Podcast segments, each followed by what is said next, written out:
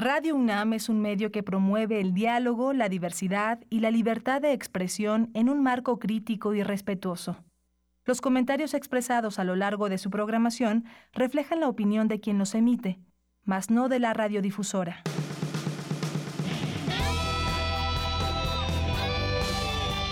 Prisma RU. Relatamos al mundo.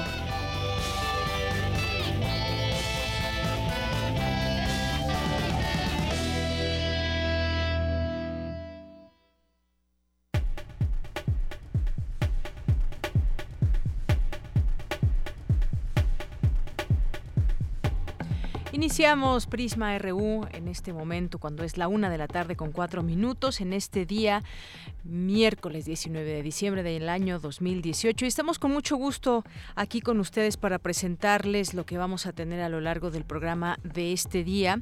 Y ahora que vienen eh, los Reyes Magos o Santa Claus, a quien haga carta, eh, pues tenemos algunas opciones también de visita y de replantear lo que queremos, lo que queremos. Eh, pedir en esas cartas o lo que pueden, lo que podrían pedir también los niños. Vamos a platicar aquí en este espacio con el arquitecto Roberto Shimizu, que es coleccionista y es director del Museo del Juguete Antiguo de México y pues también invitarlos a a este museo para que lo conozcan y bueno, quienes quizás tenemos oportunidad de recordar algunos de esos juguetes que quizás alguna vez tuvimos o que los niños ahora pues conozcan con qué juguetes se jugaba antes. Vamos a tener esta entrevista, así que pues si ustedes recuerdan algún juguete en especial, a ver, compártanos qué, qué juguete les gustaba o qué pidieron en su carta a los Reyes Magos en algún momento cuando eran niños.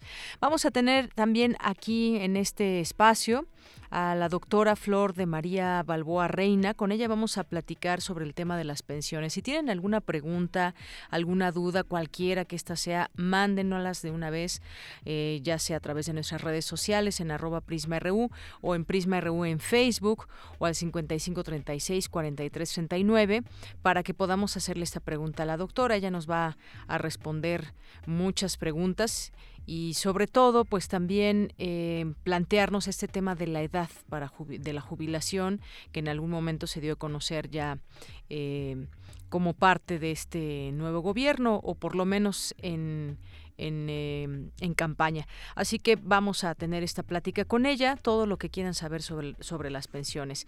Y vamos a tener también más adelante pues vamos a seguir hablando de la Guardia Nacional. ¿Qué, ¿Qué, les parece este tema del cual se habla mucho y se critica la creación de una Guardia Nacional? ¿Por qué? Porque tiene que ver con militarizar al país o seguir en esta dinámica y muchos han alzado la voz en este sentido, pero qué decir al respecto también de lo que está sucediendo, de lo que puede suceder ya en el debate para su creación o no. Así que vamos a platicar con el doctor René Jiménez Ornelas, que es investigador del Instituto de Investigaciones Sociales y experto en temas de seguridad. Y también tendremos una entrevista sobre los workaholics o los que trabajan de más y mucho, mucho tiempo que eh, perjuicios nos puede traer también a la salud. Así que no se lo pierdan, vamos a tener información nacional, internacional, eh, la sección de cultura también, que en este espacio le vamos a platicar sobre Rodrigo Alcántara, El placer del éxtasis, esta sección de cultura a cargo de mi compañera Tamara Quiroz. Así que nos vamos a un resumen y desde aquí relatamos al mundo.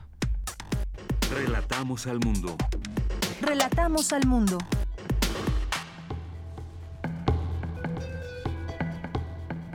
Bien, pues vamos a platicarle, entre otras cosas, en las notas que tenemos para ustedes en este día, sobre eh, lo que advierten especialistas, que es un retroceso agrupar a los medios públicos en una sola entidad de información. Esto lo tendremos con mi compañera Cristina Godínez. Y también tendremos lo que aseguran especialistas, que en época de sembrina aumentan hasta 20% los fraudes electrónicos. Es un tema del cual seguiremos platicando. ¿Por qué aumentan en esta época justamente? Bueno, pues porque hay más transacciones de dinero. Y vamos a también a platicarles sobre la carne de pavo, que es baja en grasa y rica en nutrientes. Y en la FES Cuautitlán crían este tipo de aves. Es mi compañero Daniel Olivares quien nos tendrá esta información. Y en los temas nacionales, algunos de los temas nacionales que estaremos compartiendo con ustedes, a la par de la ONU, México presenta nuevo plan migratorio. Continúa el DIF supervisión de niños migrantes en Tijuana. López Obrador confirma que se redestinarán 4 mil millones de pesos para universidades. También dice que alzas anteriores al salario violaban los derechos humanos. También el presidente López Obrador hace un llamado a que el INE regrese 30% de su salario. Según Alfonso Durazo, secretario de Seguridad Pública y Participación Ciudadana, regresará el, ejército regresará a los cuarteles si no se crea la Guardia Nacional. Platicaremos qué implicaciones tiene esto. Y hasta 11, 11 minutos es la paciencia de mexicanos para hacer compras navideñas.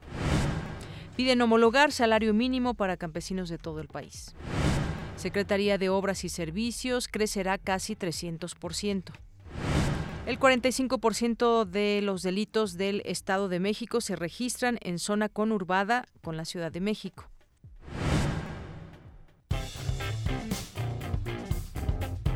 Campus RU. Bien, pues ya en nuestro campus universitario en este día le presentamos a continuación este resumen. En 2018 la universidad fue galardonada con múltiples reconocimientos nacionales e internacionales. La Universidad Nacional también reconoció a sus estudiantes, académicos e investigadores. El resumen con mi compañera Cristina Godínez.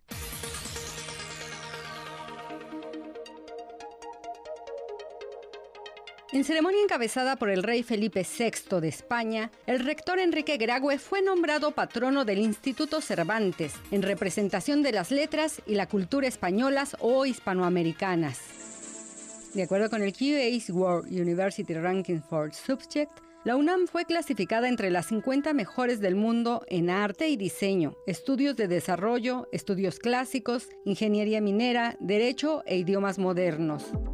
Un antídoto contra mordeduras de serpiente creado en el Instituto de Biotecnología fue galardonado con el Premio Rosenkrantz en Biotecnología 2018, otorgado por la Fundación Mexicana para la Salud y Laboratorios Rocher. Yo propuse diseñar una neurotoxina que tuviera las características una sola de todas las neurotoxinas de, de, serpientes de coral, de todas las mambas, de todas las cobras, de todas las taipanes, que tuviera de todo un poco para hacer una sola, con la finalidad de hacer un antiveneno contra esta toxina, pero que pudieras ayudar a todo ese grupo de toxinas. Estudiantes de la Facultad de Ingeniería ganaron por tercer año el primer lugar del Petro Bowl Internacional 2018. La experiencia se resume en ir a competir durante 8 minutos en un round. Todo lo que estudiaste a través de un año se resume en eso. Y la experiencia más grande es portar el escudo del UNAM con orgullo. Que las otras universidades sepan que, que, la, que la UNAM es de las mejores en, en la carrera, que cuál es el truco y nosotros decimos siempre que el truco es estudiar, estudiar, estudiar, estar casi a veces 10 horas, 12 horas estudiando.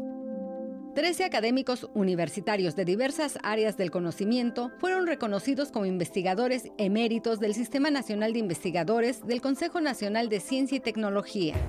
El rector entregó el Premio Universidad Nacional y el reconocimiento Distinción Universidad Nacional para Jóvenes Académicos 2018 a 30 destacados universitarios y el reconocimiento Sor Juana Inés de la Cruz, 82 universitarias, quienes con su talento y esfuerzo han contribuido al desarrollo de las funciones sustantivas de la institución, la docencia, la investigación y la difusión de la cultura. Con ella reconocemos la importancia que la universidad le da a nuestras funciones sustantivas y al esfuerzo y compromiso de nuestra planta académica con la constante superación de nuestra casa de estudios. En todos ustedes, los premiados, los jurados han reconocido las mejores expresiones de nuestro presente y de nuestro futuro. En los premios Universidad Nacional, una historia de méritos y logros. Y en la distinción Universidad Nacional para jóvenes académicos, una dedicación sobresaliente que llena de expectativas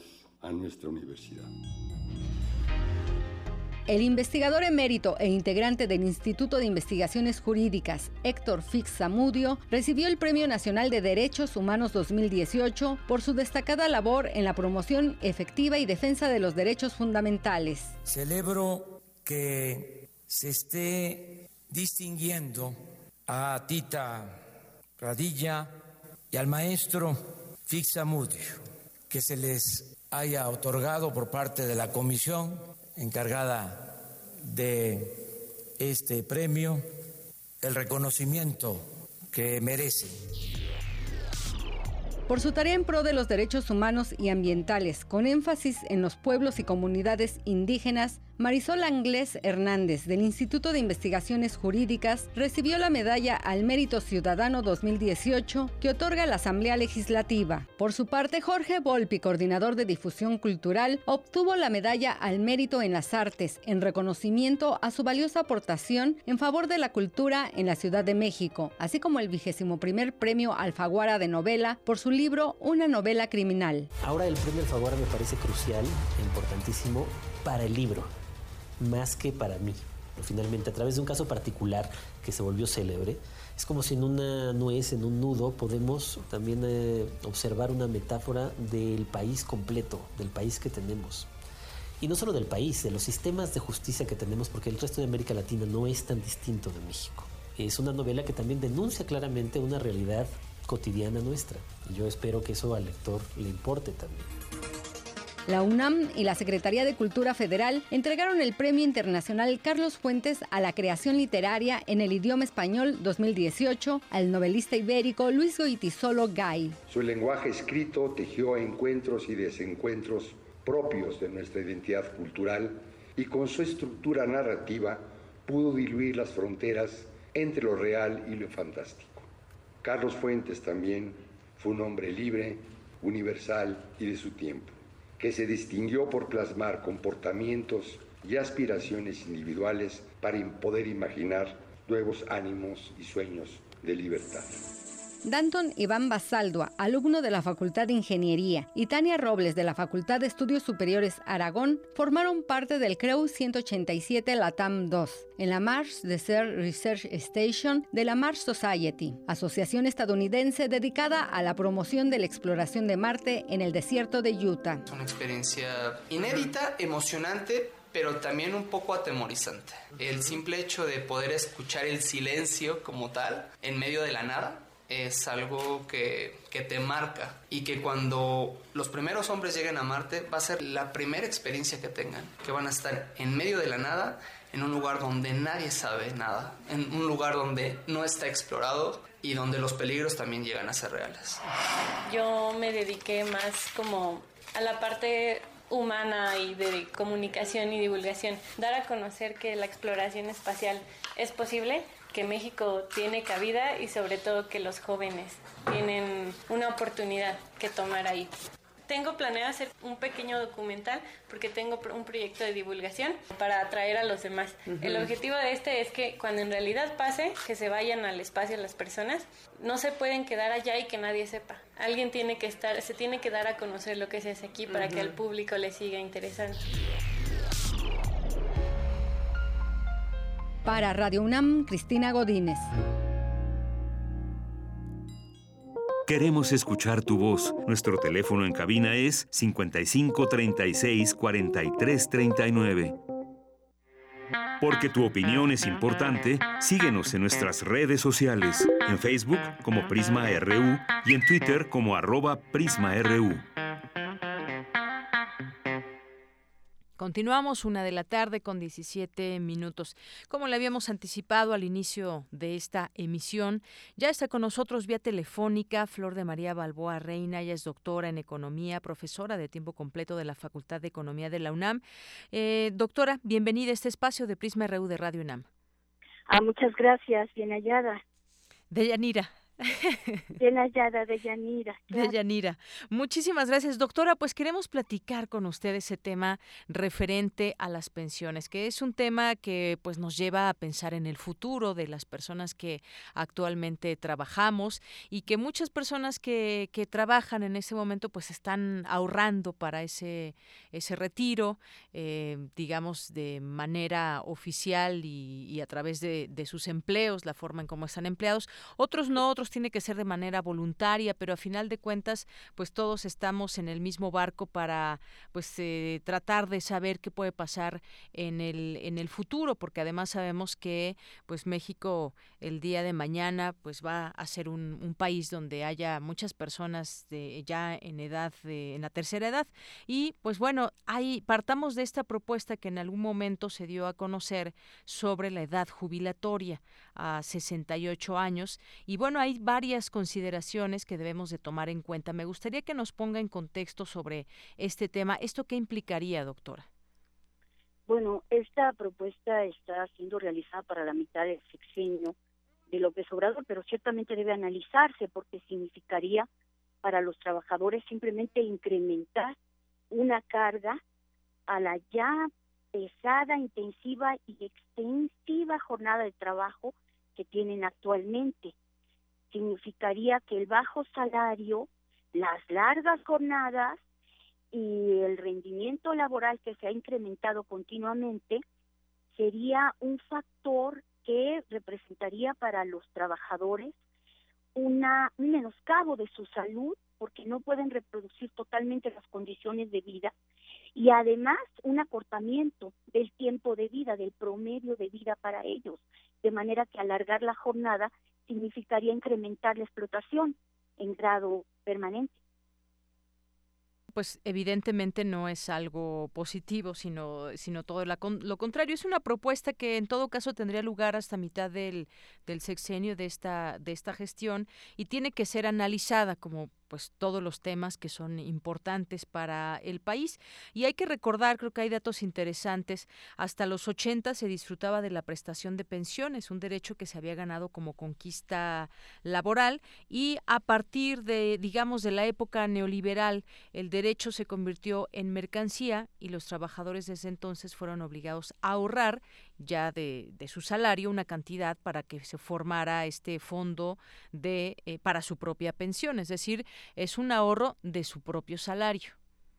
Exactamente. Antes ellos tenían esta prestación como una ganancia que habían en todo caso obtenido a partir de 30 años de trabajo y ahora ellos de su exiguo jornal tienen que ahorrar una parte que va conformando para las AFORES enormes caudales que las entidades bancarias y corporaciones eh, financieras pueden manejar para obtener enormes ganancias con la inversión de las mismas. Entonces, aparte de que ya sería un gran golpe al quitarles la prestación a los trabajadores, que era un derecho laboral, ahora lo que pasa es que se está pronosticando para nuestra juventud que ya no van a tener jubilación y las compañías bancarias están instando a nuestros jóvenes a que ahorren desde este momento para una edad que lleguen después de haber trabajado tanto tiempo. Eh, el problema fundamental es que ciertamente en México, y estos son datos de la OCDE, se trabajan más horas en el mundo. Es decir, eh, no se respeta la jornada de ocho horas. Eso significa que los trabajadores no tienen un buen descanso y eso será a todos los niveles, a nivel de empleados eh, del sector público y privado. Es decir, son 10 y 12 horas las que trabajan, no tienen la cantidad de sueño necesaria. Aparte, el bajo salario no permite la posibilidad de alimentación y de satisfacción de necesidades plenas y eso ya está cortando el tiempo de vida. Si se aumenta de 65 a 68 años la edad jubilatoria para la recepción de una pensión plena, lo que se está haciendo es, es simplemente posibilitar que el trabajador eh, lo realice su labor durante toda la vida y muera antes de poder descansar. Así es. Y es que justamente hablando, hablando de ese tema, uno de los argumentos es que la edad de vida promedio había aumentado y que por tanto, pues los fondos del Estado eran insuficientes para mantener a tantos trabajadores durante un periodo de vida tan largo. Es cierto, pero eso no significa que 30 años antes fuesen, eh, digamos, más duros que 30 años de labor de ahora. El cansancio para los trabajadores no ha disminuido, al contrario, ha aumentado. aumentado. Claro, porque, por ejemplo, en México tienen que desplazarse durante dos horas para llegar a su trabajo. Vivimos un, un modo de vida turbulento y eso, claro, que afecta a los trabajadores.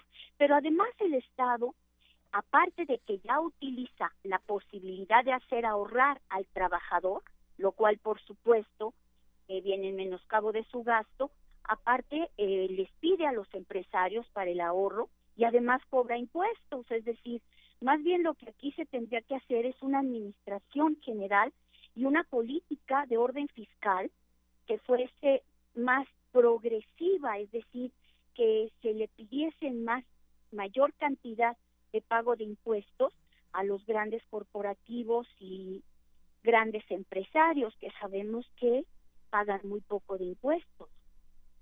Así es.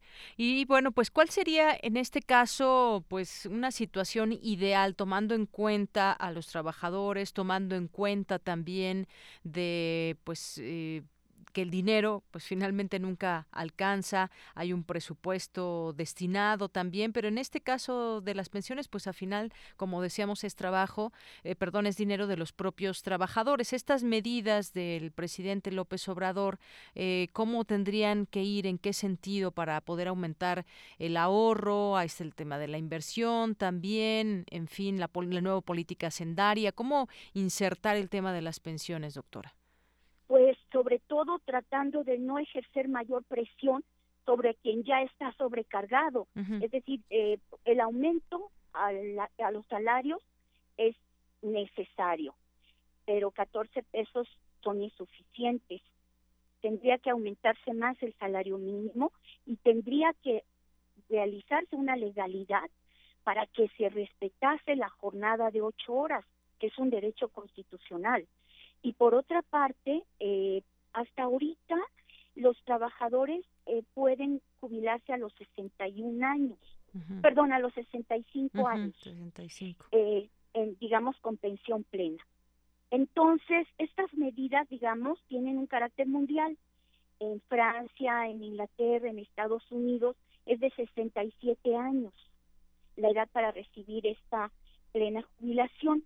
Eh, lo que se haría en México sería una especie de imitación, pero dadas las condiciones de trabajo, insisto, que hay un incremento de, del rendimiento laboral para los trabajadores, una constante exigencia de aumentar este ritmo a partir del amago del desempleo y una serie de jornadas extensivas que son extenuantes y aparte los bajos salarios, entonces aumentar la etapa de la jubilación insisto, una sobrecarga a quien ya tiene una especie de esclavitud eh, vital, ¿no?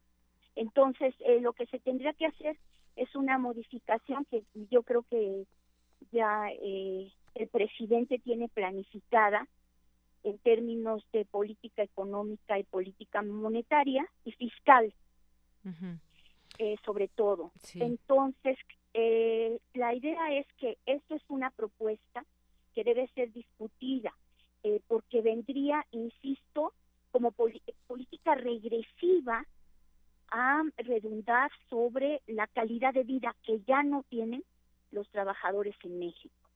Y por otra parte sería improcedente con la finalidad de acortar esta brecha de desigualdad, que fue la propuesta de Andrés Manuel López Obrador, y sería también injusta, ¿no? Para un trabajador que de por sí no tiene descanso.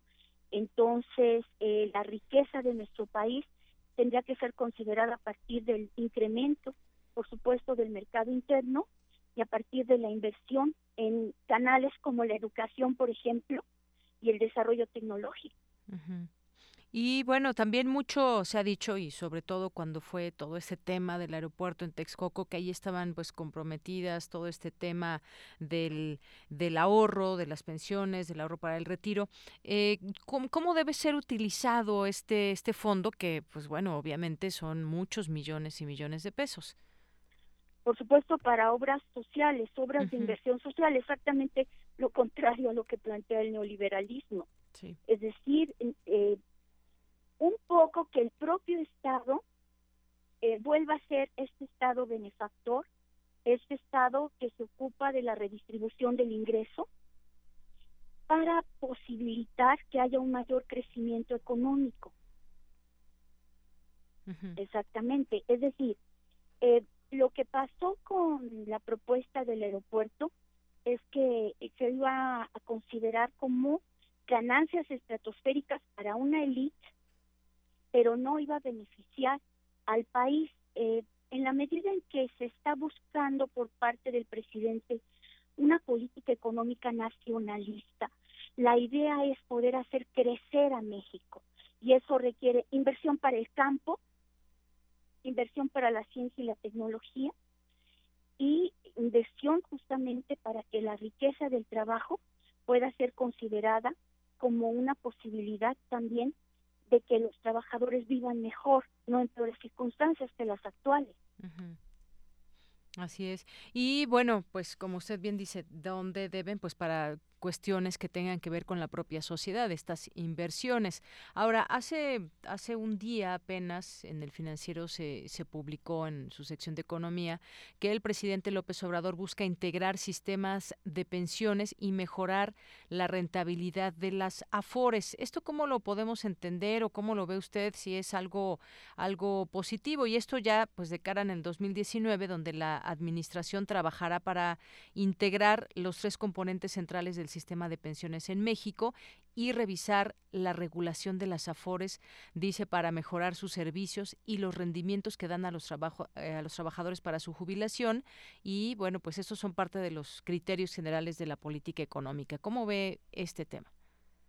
Pues justamente debería ser encausado a que esta regulación permitiese una mayor inversión por parte del Estado en el sector público y en el sector social.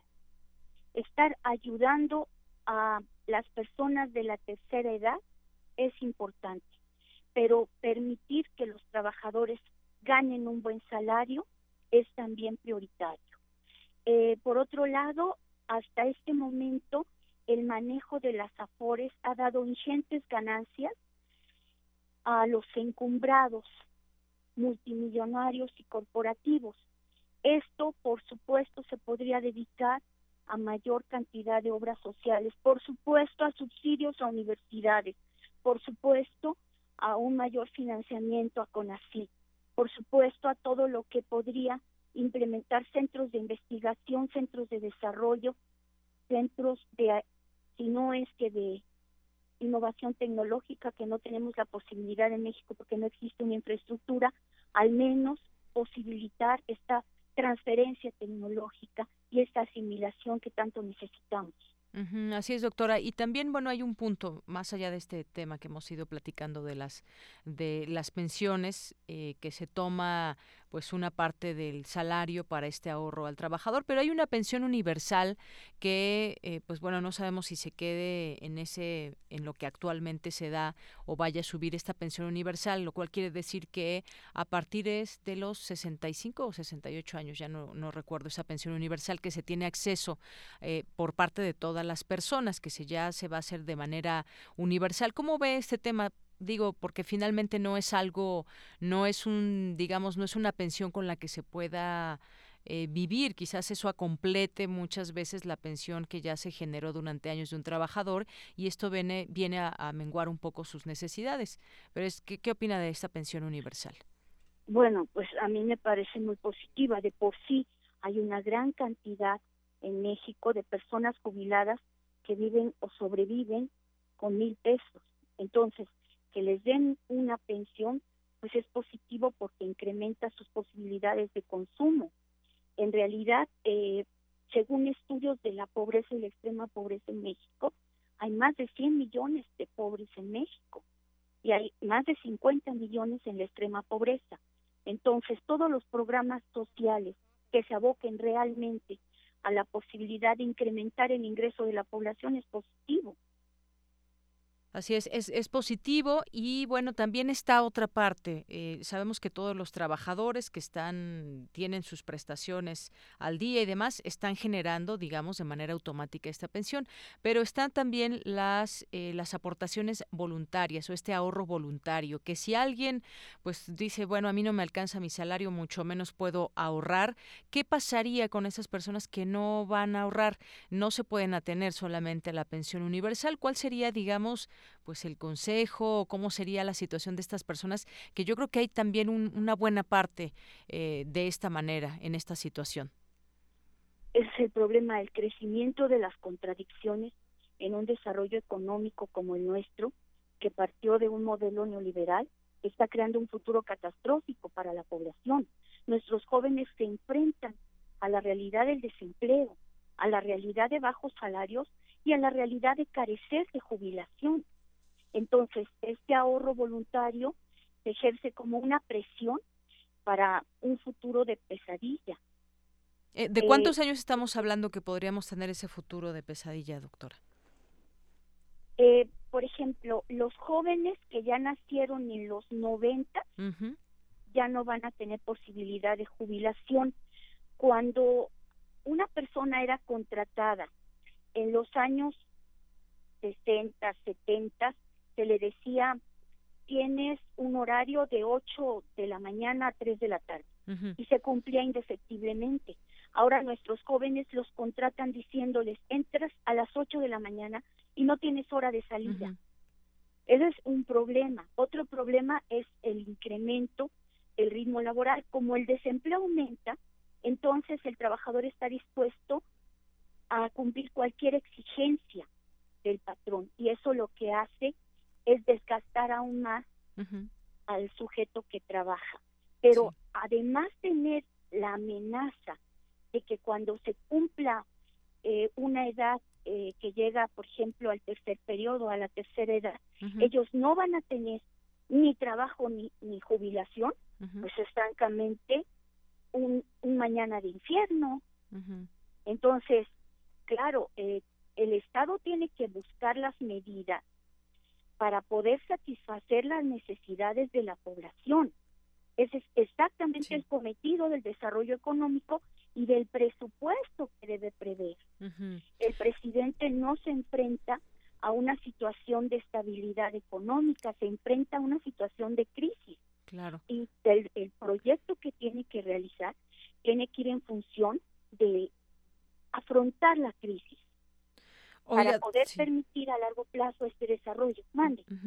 Yo quería preguntarle, doctora, eh, todo este esquema, decimos, hay pues distintas formas en que el trabajador cobra cobra su salario. Me refiero a quienes que, por ejemplo, están dentro de un sindicato, quienes están dentro de honorarios, por ejemplo, pero también hay una inestabilidad muy muy fuerte. Eh, se puso de moda de pronto este llamado outsourcing o ese tipo de cosas donde no tienen un contrato eh, que lo que protege al trabajador. No hay un contrato a veces de por medio ni siquiera entre trabajador y una empresa o alguna dependencia incluso eh, dependencias estatales, perdón, federales. ¿Qué pasa ahí? ¿Qué, debería de pasar en los siguientes seis años? ¿Se debe de regularizar para que ya todos los trabajadores, digamos, estén protegidos? ¿Qué tan difícil es? Me imagino que es muy difícil porque si nos ponemos ahorita a ver cómo, qué, qué tipo de contrato tienen todos los trabajadores en nuestro país, pues nos vamos a dar cuenta de cosas espeluznantes en cuanto a los contratos.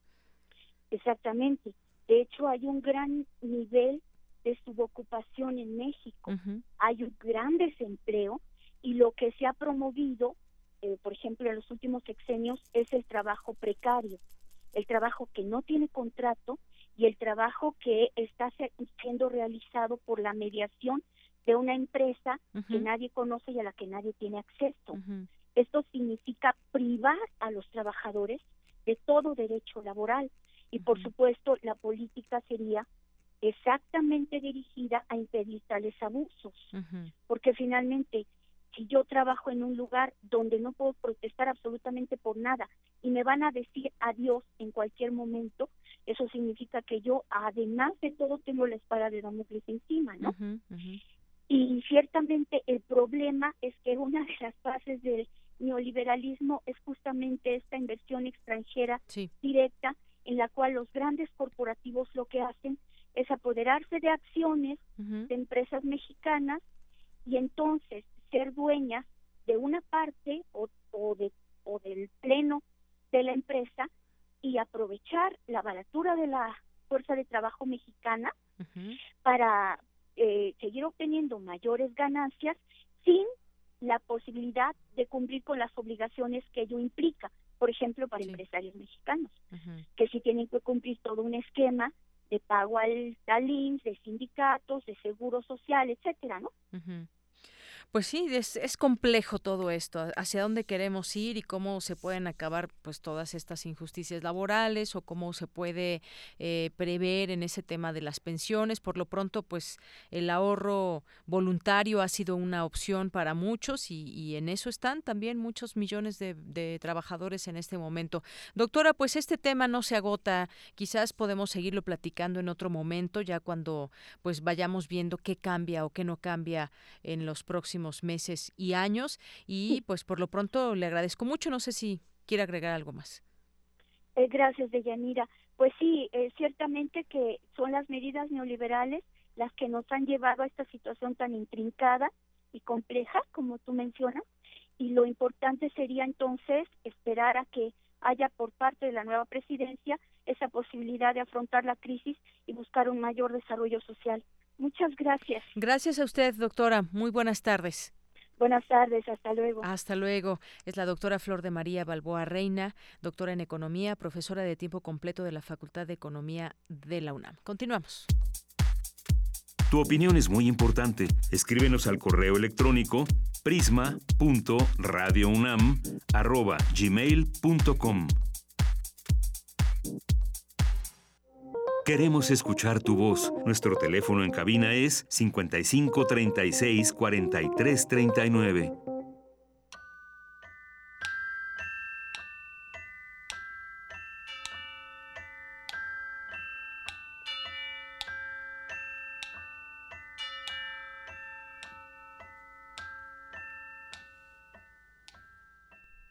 Bien, pues ya estamos eh, Continuamos con la siguiente entrevista. Ya está en la línea telefónica el arquitecto Roberto Shimizu, mexicano de ascendencia japonesa, coleccionista y director del Museo del Juguete Antiguo de México. ¿Cómo está, arquitecto? Buenas tardes. Muy buenas tardes. Pues este, sí, este, la introducción es perfecta, ¿no? Yo soy hijo de japoneses, nacido aquí en, aquí mismo en el museo, en la colonia Doctores. Sí. Y mis papás llegaron de Japón en el 29, eh, vivieron primero en Mazatlán y después en el 38 por cuestiones del clima. Sí. Eh, era muy caluroso, se vinieron a la Ciudad de México y abrieron aquí, aquí mismo una papelería, dulcería, juguetería.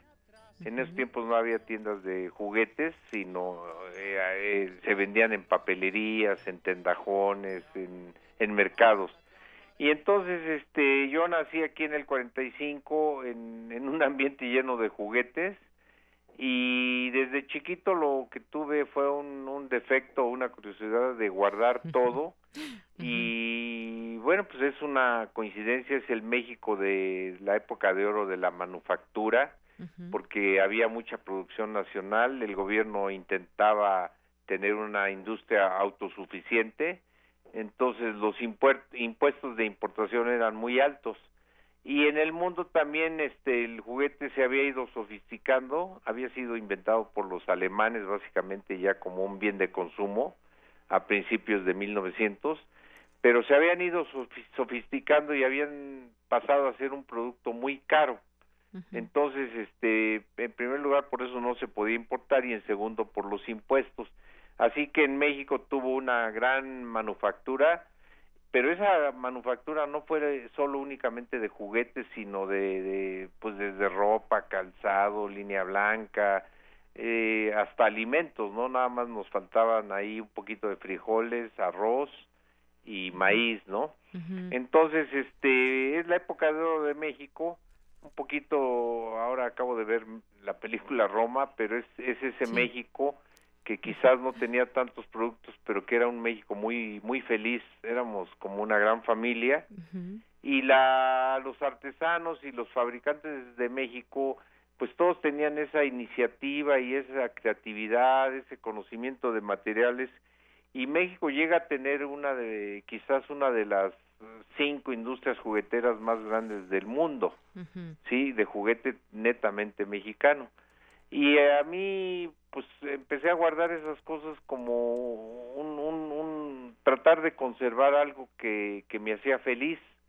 Y entonces en esos tiempos tampoco había coleccionismo de juguetes, ni había catálogos, ni precios, ni había una persecución de, de del juguete raro, caro o, único, ¿no? Entonces, este, eh, empecé a guardar y como teníamos bodegas, pues también eh, era muy fácil, se metía en una caja y se mandaba a la bodega, ¿no? Y entonces, este, eh, hace unos años, pues yo pensando también dije, ¿qué va a pasar con la colección?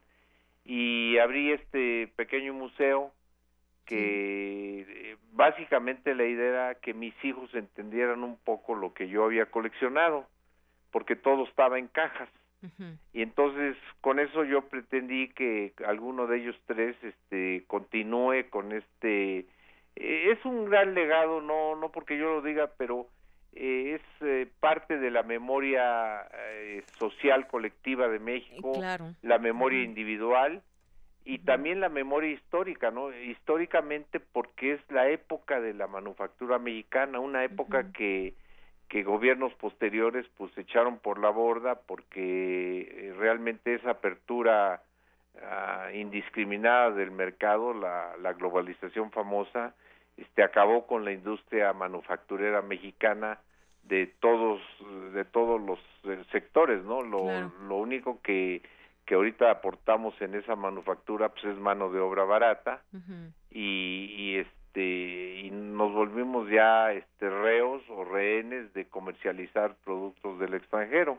Sí, muchísimos. Ahora si vemos las cartas que ya se exponen para los Reyes Magos, por ejemplo, pues ya vemos un tipo de entretenimiento completamente diferente al que podíamos, podemos encontrar ahora y admirar y recordar en el Museo del Juguete Antiguo eh, de México. ¿Cómo qué colecciones? A ver, platíquenos a la gente que nos está pues oyendo, ¿qué podemos encontrar? Esta, esta colección, lo que pasa es que si, estas colecciones se llaman enciclopédicas, porque yo coleccionaba de todo, excepto juguetes de mujer, porque mm. nosotros éramos tres hermanos, ¿no? Y mi hermana pues estaba en Japón, entonces este siempre eh, y los juguetes eh, aunque suene un poco raro, pero casi 90% de la juguetería se destinaba a juguetes para hombre.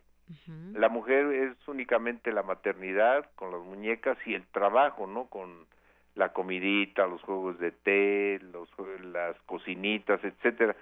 Entonces, este yo no nada más eso, sino compraba cosas de la lucha libre, compré un gran archivo del Santo, compré las cosas de Cantinflas, que es el personaje mexicano que históricamente más reproducciones tiene en juguete. Exacto, como juguete, el Cantinflas en, juguete. Sí, y en cuentos también recuerdo, había una colección importante. Sí, sí, sí, y este los cuentos que fueron una parte de la vida muy importante de nosotros los niños. Y entonces eh, Yo ahí tengo mis cuentos todavía. Pues sí, sí, sí, sí, inclusive muchos este eh, muchos de esos cuentos eran producción mexicana, ¿no? Entonces son son curiosísimos y entonces esto se volvió realmente es un archivo de la historia de México en objetos, no es un archivo en, en papeles, ¿no? Claro. Y este, pues coleccioné... Tiene una colección de Barbies también, da una colección gigantesca de Barbies, de la Barbie mexicana que se llamaba Bárbara y, y el, el Ken que se llamaba Ricardo. Tenemos colecciones de, de Snoopy, de, de Lego, de King Kong, Y, sobre todo las grandes jugueteras mexicanas como fueron Lili Ledi, este, Plastimarx, Jugarama, Cipsa, que desgraciadamente todas desaparecieron ante la tremenda competencia del extranjero, ¿no? Ya no pudieron sustentarse y y yo pues fui el afortunado que, que lo guardé, ¿no? Entonces, eh, una, y, ustedes mencionó en la, en la introducción, es coleccionista. La colección no es un, no es nada más acumular, ¿no? Sino esta colección eh, tiene una historia escrita, toda la colección está completamente este, eh, fichada, vamos con ficha de cada juguete y una colección que se comparte, además, ¿no? Exactamente, ese es el punto.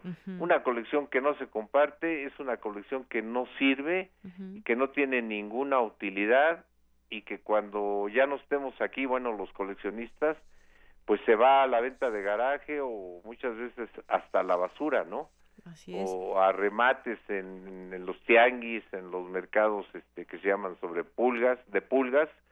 Y entonces eh, la, la finalidad básica de este museo es que eh, se compartan estos este, sentimientos eh, no es una no se comparten eh, vivencias visuales sino se se comparten vivencias emocionales no entonces es una parte de la memoria social de México muy importante porque nadie guardó prácticamente las cosas de la calle no de la banqueta. Y es eh, lo que constituye mayormente esta colección. La colección en sí tiene un, más de un millón de piezas y el museo exhibe en estos momentos unas cuarenta mil piezas. Este y poco a poco vamos cambiando eh, cuando tenemos un poco de, tiempo y energía, pues cambiamos las exposiciones y pues hacemos una invitación a a que la, la vengan a visitar. Este, se encontrarán todos los objetos de su niñez y, bueno, pues... ¿Cómo de qué, de qué años estamos hablando estos juguetes? Estamos hablando de 1920 a 1960.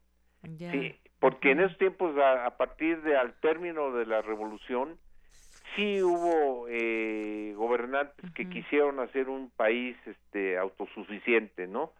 y trataron de eh, alentar la, la, industria nacional eh, que le comento que pues eh, desgraciadamente se perdió todo ahí con la globalización en los setentas, ochentas, ¿no? Bueno, yo, yo hablaba de mis cuentos, pero esos ya fueron mucho, mucho después. Entonces, desde 1920 hasta 1960. Sí, sí, sí, sí, pero fuimos independientes hasta en manera de pensar. Nuestros intelectuales pensaban siempre en un México mejor y los industriales y los gobernantes. Era un país con mucha pujanza, ¿no? Y desgraciadamente eh, cuando llegó, sí, el famoso neoliberalismo o liberalismo, creo que perdimos la brújula, ¿no? Entonces, este... Pues a ver si la encontramos. A ver, a ver si la volvemos a recuperar, pero yo, por ejemplo, casi eh, aseguro que para volver a la manufactura nacional, este, tardaremos otros 50 años. porque todo empieza con una ilusión, un sueño de hacer las cosas pero desgraciadamente ahorita el mercado global este es apabullante y, únicamente producimos eh, productos del campo en estos momentos y, y este eh, materia prima también ya no la acabamos ya no hay petróleo y este y creo yo que un país que se dedica nada más a comercializar, comercializar no no va a salir adelante nunca. Tenemos que producir hecho en México hay algunas marcas todavía de juguetes mexicanos. Prácticamente de esa época ya no hay. Ya no hay. Hay algunos nuevos. son, nuevos y la mayoría de los que sobrevivieron se volvieron importadores y comercializadores, ¿no? Sí, entonces, este, eso es una tristeza porque pues 90% del juguete mexicano se producía en pequeños hogares, en talleres pequeños, talleres más grandes y los cuatro o cinco grandes fabricantes. sí. Bueno, pues arquitecto, ha sido un gusto platicar con usted. Invitar a la gente, están en Doctor Olvera 15 y en la colonia Doctor, Doctores, Delegación Cuauhtémoc, para que puedan conocer este Museo del Juguete Antiguo. Sí, es un museo de puertas abiertas y siempre ando por aquí, podemos platicar de esas vivencias. Ah, mire qué y este, pues bienvenidos. Bueno, pues por allá estaremos en alguna visita. Gracias. Muchas gracias, arquitecto. Hasta luego. Por su tiempo, gracias. Hasta luego. Buenas tardes. Arquitecto Roberto Shimizu, mexicano, eh, coleccionista y director del Museo del Juguete Antiguo México, el MUJAM. Queremos escuchar tu voz. Nuestro teléfono en cabina es 55 36 43 39. Cultura RU. Momento de irnos a Cultura con Tamara Quiroz. Adelante, Tamara. Deyanira, muy buenas tardes a ti y a todos aquellos que nos acompañan a través de esta frecuencia. Es momento de entrar a la información del día de hoy. La semana pasada hablamos sobre el inicio de microteatro. Están presentando 13 pastorelas con 13 autores y 13 directores reconocidos con un grupo maravilloso de actores. Hoy vamos a platicar de el placer del éxtasis o cómo sobrevivir a las fiestas decembrinas. Y para darnos todos los detalles, nos acompaña en la línea Rodrigo Alcántara. Él es actor y parte del elenco de esta pastorela. Rodrigo, bienvenido a este espacio. Platícanos de qué va el placer del éxtasis o cómo sobrevivir a las fiestas decembrinas. Bueno, pues el placer del éxtasis, dirigida por Silvia Ortega Betoretti y escrita por Verónica Musalem, este, con mis dos compañeras, Steffi y Marijó, somos tres actores en escena. Este, bueno, es una pastorela que la llamamos cibernética, antipastorela, futurista. Este, al final el, el mal triunfa, como ustedes saben, en la antipastorela. Y bueno, estamos de jueves a domingo en la sala 4 esa pastorela dura 15 minutos, como todas las obras que están ahí en microteatro. Hay excelentes actores, directores y dramaturgos. Esta no es la excepción. Es una pastorela que nos quedó muy redondita. Es una historia fuerte. Es una historia que toca el consumo de sustancias, ¿no? Que toca un poco la locura, porque no sabemos si María realmente está embarazada o está fingiendo, porque porque está llena de sustancias, ¿no? Bueno, lo dejamos ahí para que el público vaya y descubra este misterio y también se quede a ver otras obras que, están también muy bien. Eh, como les digo, nosotros estamos en la sala 4, microteatro de Santa María la Ribera y en Roble 3, saben que es un espacio bastante amable, se pueden tomar algo, ir con quien ustedes gusten, hay mesas, escogen la obra, ven la sinopsis y pues la que les guste a esa pueden entrar o pueden hacer un combo, creo que hay paquetes de varias obras, ¿no? Que se chuten todas. Pero bueno, eh, les recomendamos esta, tiene música, tiene baile y tiene muchísima acción navideña de pastores y de tunantes. Entonces, este, se van a pasar un buen rato. Al final es farsa, es para que pasen un buen momento y también hay otras que tienen su reflexión, ¿no? Algunas son más este, dramáticas, pero bueno, la que nos ocupa esta es de plano para botarse de la risa, aunque nos han dicho que de repente es muy oscura. Bueno, hay para los dos gustos. Entonces, está muy interesante y pues bueno, los invitamos de jueves a domingo a que disfruten esta temporada de pastorelas con de verdad actores y actores con autores y actores de primerísimo nivel. Oye, Rodrigo, e, es un espacio muy pequeño, ¿no? Son 15 metros cuadrados para 15 personas en 15 minutos. Para ti como actor, eh, ¿qué reto representa tanto el espacio como el tiempo y, bueno, también tener de cerca al público, que al final, pues, también se vuelve, además de un testigo, un cómplice? Claro. Bueno, eh, al principio fue una invitación, por supuesto, de Silvia Ortega Betoretti, una directora excepcional. Entonces yo confío plenamente en el trabajo de ella y me dijo, mira, vente, vamos a hacer microteatro. Yo no había hecho, conocía el formato y cuando llego a la sala digo, órale, aquí vamos a hacer la obra. Me dice, sí, esto es así, es un lugar pequeñito y de hecho hay salas más pequeñas que la nuestra y las obras les quedaron excelentes. Bueno, a la que nos atañe, esta sucede también en un espacio muy pequeño. El público está ahí. A mí me encanta tener al público cerca porque puedes entablar una comunicación mucho más efectiva y potente con él. Se siente inmerso dentro de la ficción y bueno, pues nosotros podemos disfrutar un trabajo hacia el espectador de primera mano. Nos encanta este formato siempre y cuando haya también la posibilidad de la creatividad, ¿no? Y esto fue muy importante con Silvia porque dijo, miren, olvídense del tiempo, la obra nos va a dar por ahí. Primero vamos a hacerla, vamos a mostrar nuestro lado creativo y vamos a tener algo, ¿no? Sucedió y al final, bueno, pues ya hubo que recortar aquí, meterle prisa allá para que quedara en 15 minutos y se logró. Es una historia redonda, es una historia emocionante y te da muchísima risa, ¿no? Pero bueno, hacer microteatro es sin duda una de las experiencias más potentes para un actor, siempre y cuando uno tenga con qué y porque tienes al espectador ahí pues literalmente a menos de un metro, ¿no? Claro que no es lo mismo tener un escenario y bueno, poder, ah, obviamente improvisan, pero ya tener a las personas cerca, bueno, creo que sí cambia la dinámica, ¿no? Absolutamente. Mira, yo, bueno, alguna vez fui a la escuela de Margules, al Foro Teatro Contemporáneo, y él tenía una obra que se llamaba Los Justos, que sucedió en un lugar pequeño también, y el actor estaba cerca. Los Justos de Albert Camus, y esa fue una experiencia para mí fantástica. Yo la verdad siempre intento que el público esté lo más cerca del escenario que se pueda, para que viva la experiencia del teatro a partir del actor y no tanto de la pirotecnia.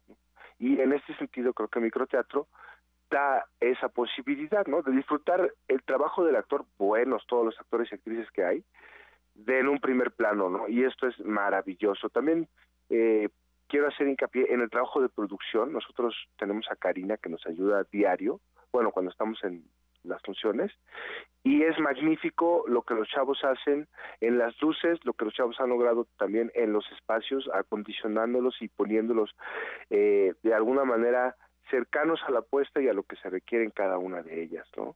Excelente, Rodrigo. De hecho, bueno, la semana pasada hablamos con Javier Villanova y él nos, platicaba de No pasen peregrinos, ¿no? Que también era, o sea, son temas actuales también y creo que hay para todos los gustos, como bien lo mencionas, hay opciones, hay momentos de reflexión, de diversión, de eso también se trata. Importante también visitar la página oficial de Microteatro MX para que la gente pues vaya agendando también y los combos suenan bastante atractivos. Sí, los combos son una opción porque bueno, ya ahí puedes tú escoger tres obras, cuatro, seis, este y verlas, ¿no? También claro, Javier Villanova está ahí, tiene un trabajo muy padre con su compañera Chris Street, pero podemos encontrar incluso David Devia dirigiendo un trabajo, o Luis de Tavira, ¿no? El maestro Luis de Tavira está dirigiendo también una, una pastorela con los dos primerísimos actores, que es este Judy Dinda y Arturo Beristain, ¿no? Entonces, realmente van a encontrar trabajos de calidad, directores con pues, trayectoria más que comprobada y para todos los gustos. Entonces, los invitamos a que se den una vuelta, no se pierdan esta temporada. Yo creo que fue un acierto de los organizadores del microteatro plantear esta convocatoria, que hayan acudido tanto talento y bueno, pues ojalá se repita. Mientras hay que ir y hay que pasarse unas risotadas buenísimas o una buena reflexión o irse a tocar el, corazón. Es nuestro único género teatral realmente mexicano, la pastorela. Y bueno, aquí hay las historias contemporáneas, como dices, eh, la pastorela clásica que se acerca más como el como la estética y también hay cosas muy arriesgadas como la nuestra. Entonces, bueno, es un trabajo que no se deben de perder y se van a pasar un muy buen rato. Microteatro al teatro con el diablo. Vámonos al teatro con el diablo, vámonos a la sala 4 para ver el placer del éxtasis o cómo sobrevivir a las fiestas de Sembrina. Prisma RU. Relatamos al mundo.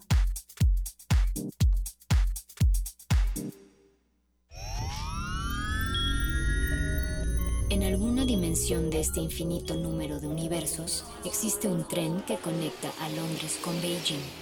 Los combustibles fósiles han sido reemplazados con biocombustible y los autos podrán volar. Donde el ser humano ha prolongado indefinidamente su esperanza de vida. ¿Y su conciencia? podría trascender su muerte. Ese universo podría ser nuestro universo. Resistor. Esto es una señal. Miércoles. 22 horas. Por el 96.1 de FM. Radio UNAM.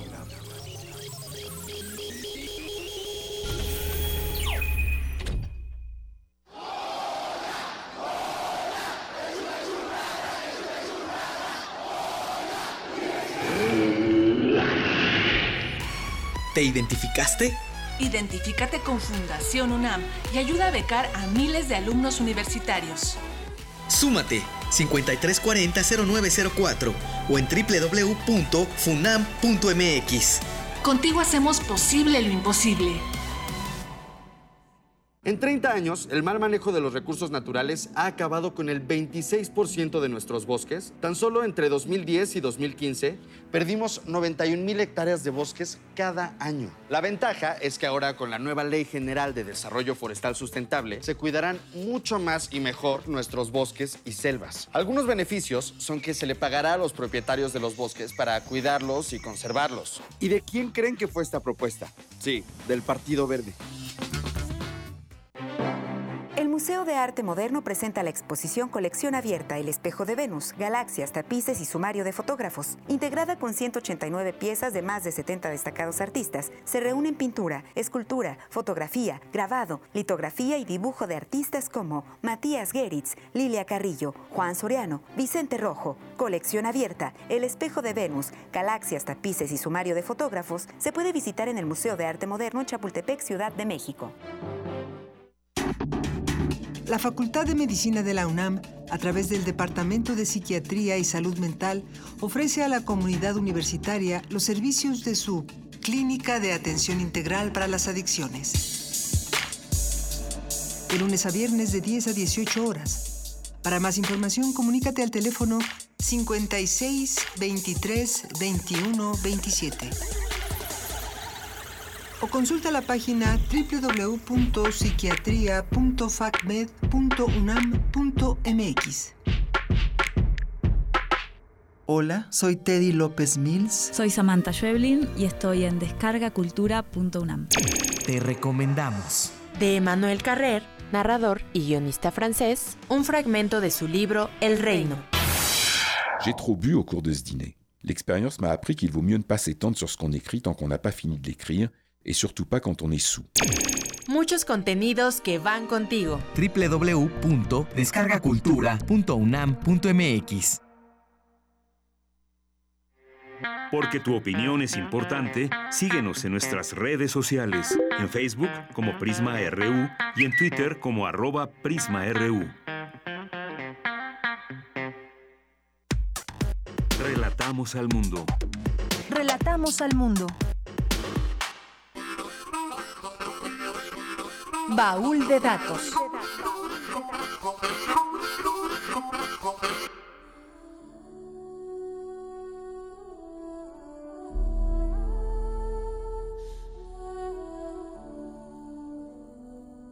Un día como hoy, pero del año 1997, se estrena la película más exitosa del siglo XX y en su momento de la historia del cine, escrita y dirigida por el director James Cameron y con una recaudación de más de 1.800 millones de dólares a nivel mundial, la película Titanic. Un 19 de diciembre pero de 1863 se disputa el primer partido de fútbol en la historia. Fue un encuentro entre Barnes Football Club contra el Richmond Football Club. El partido terminó con un resultado final de empate 0-0 se llevó a cabo en Lims Field, barrio de Mortlake, situado a las afueras de Londres, Inglaterra. El día de hoy, En 1941, Adolfo Hitler asume el mando supremo de las Fuerzas Armadas alemanas. En el año 1883 nace el filósofo mexicano Antonio Caso. Su obra se considera una de las más valiosas de la filosofía contemporánea mexicana, además que su labor educativa en México ha sido de gran importancia para generaciones de intelectuales que siguieron su pensamiento y legado cultural.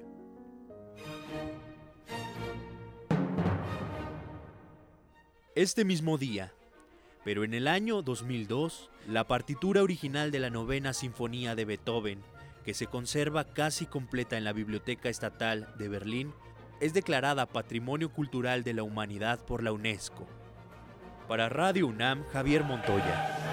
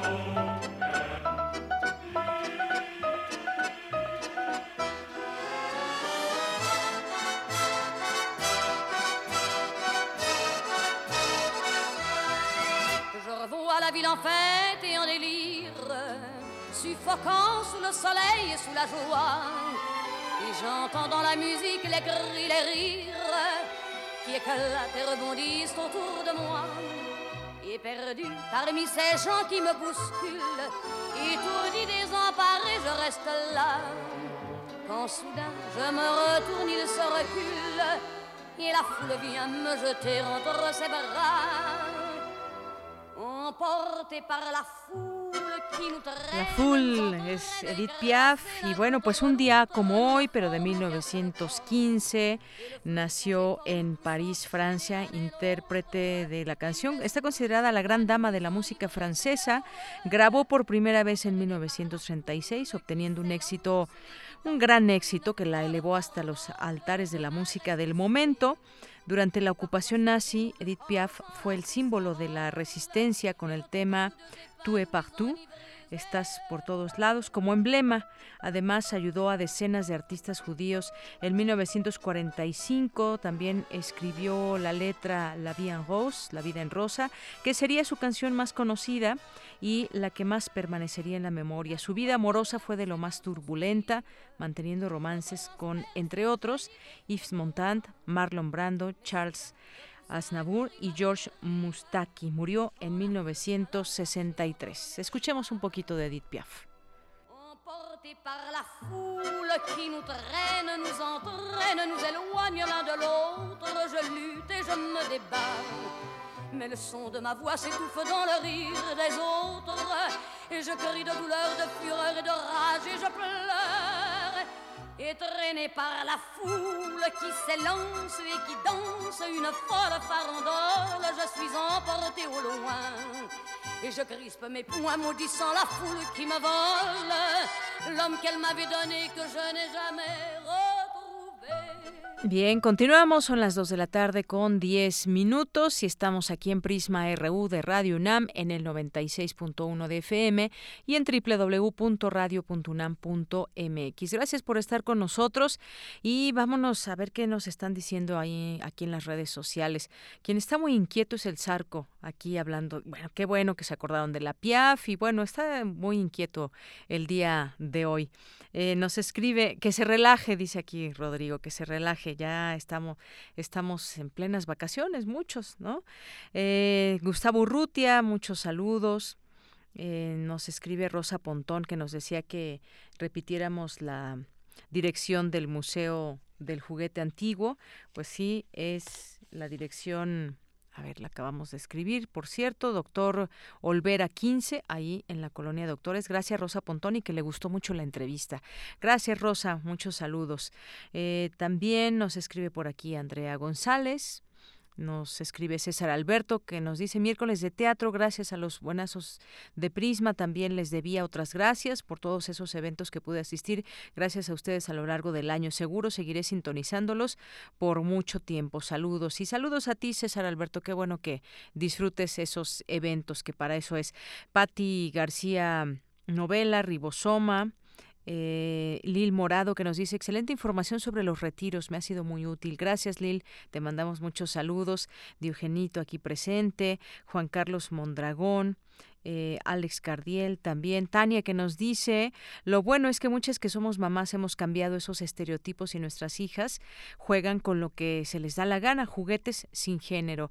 Así es, Tania, pues incluso, pues sí, los juguetes que ahora podríamos decir, pues cuando vamos a alguna juguetería, pues lo que quieran eh, los niños o niñas, no tiene que ser las mujeres, eh, las muñecas y los hombres solamente pistolas y, y carritos puede ser eh, también depende mucho de nosotros saber hacia dónde hacia dónde queremos y cómo queremos que jueguen también claro que nos rebasa también mucho el tema de los juguetes tecnológicos o los juguetes digitales en muchos en muchos sentidos es lo de hoy sin duda los tiempos van cambiando y bueno, pues gracias aquí por tu comentario, Tania. Juguetes sin género, me gustó, me gustó esa frase.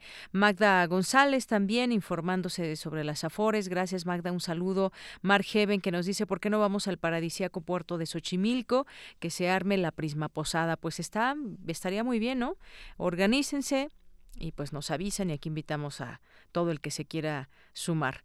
Eh, nos escribe también Javier Ramírez del verbo saltar o del verbo salir.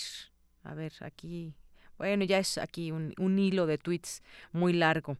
Eh, Guerrero también, Javier Ramírez Amaro, eh, nos dice el Zarco y harto de ese juguete antiguo nacional, harto caro ya está.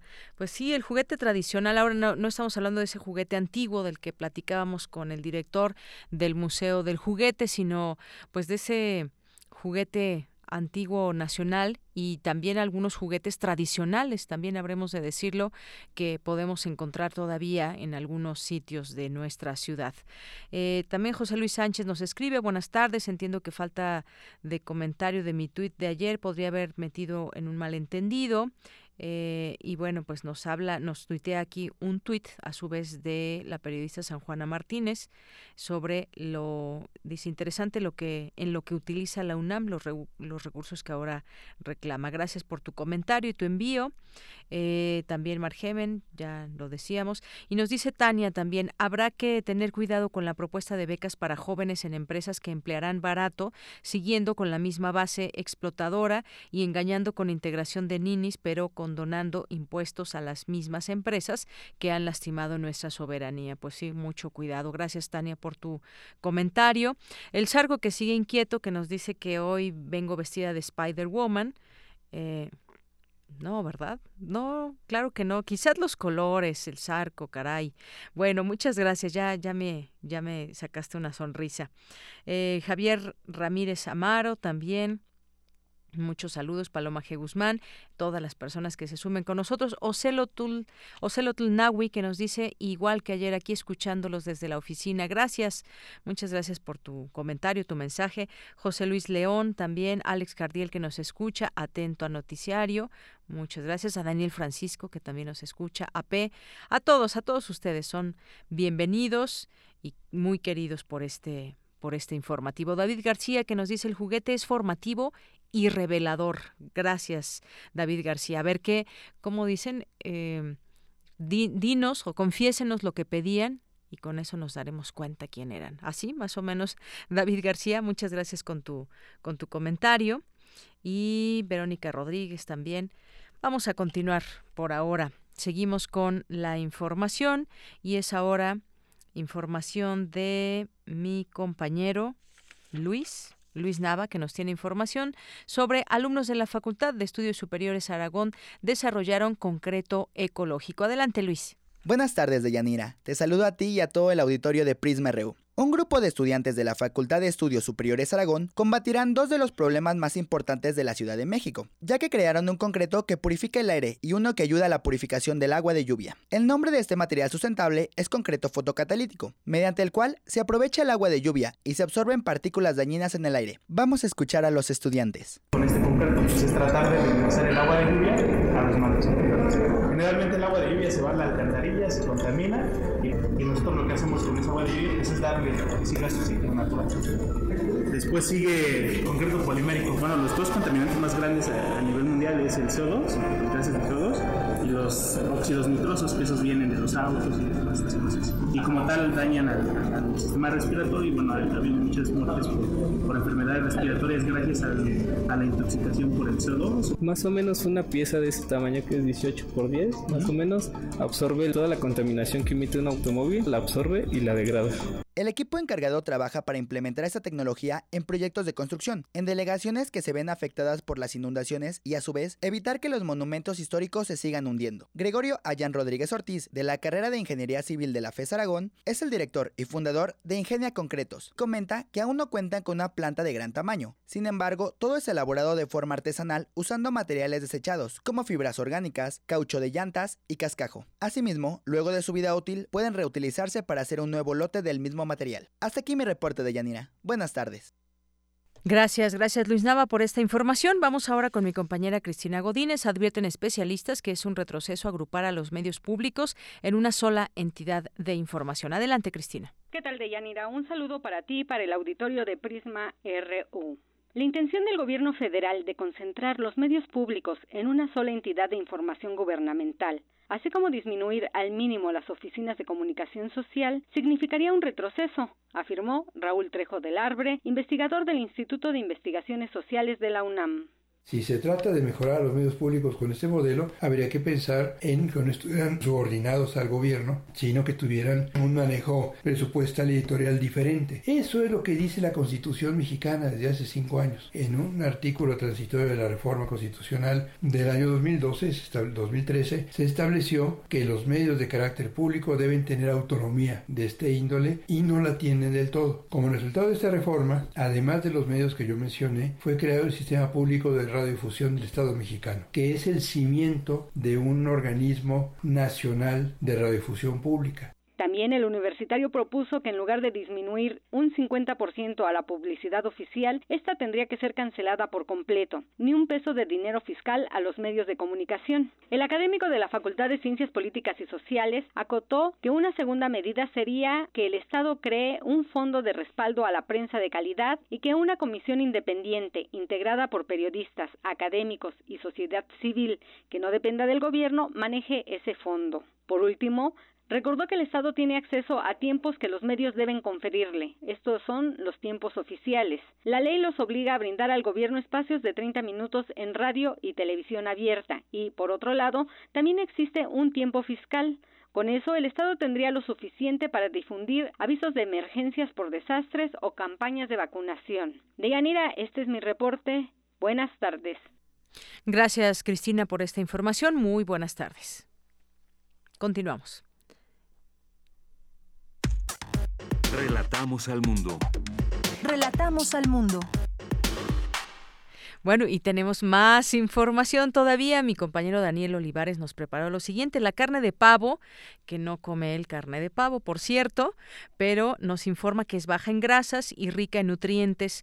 Y en la FES Cuautitlán crían este tipo de aves. Adelante, Daniel. ¿Qué tal, Deyanira? Muy buenas tardes a ti y a nuestro auditorio. Por su aporte nutricional, alto rendimiento, bajo en grasas y colesterol, la carne del pavo sobresale de la del resto de los animales. En la Facultad de Estudios Superiores Cuautitlán, docentes y estudiantes de la carrera de Medicina, Veterinaria y Zootecnia del Centro de Enseñanza Agropecuaria crían y cuidan estas aves con altos estándares de calidad. Valentino Villalobos, jefe de Enseñanza Agropecuaria, indicó que el plantel universitario cuenta con 14 módulos de producción donde a mitad del año estudiantes de la carrera de Medicina, Veterinaria y Zootecnia realizan sus prácticas. El objetivo principal del Centro de Ciencia Agropecuaria aquí en la FESCO Autitlán es el apoyo a la docencia agropecuaria. Entonces, los muchachos que hacen materias como introducción a la zootecnia, etología, bienestar animal, zootecnia de aves, clínica de aves, vienen a hacer sus prácticas y vienen a observar qué, tipo de manejo se les da. Aquí es muy importante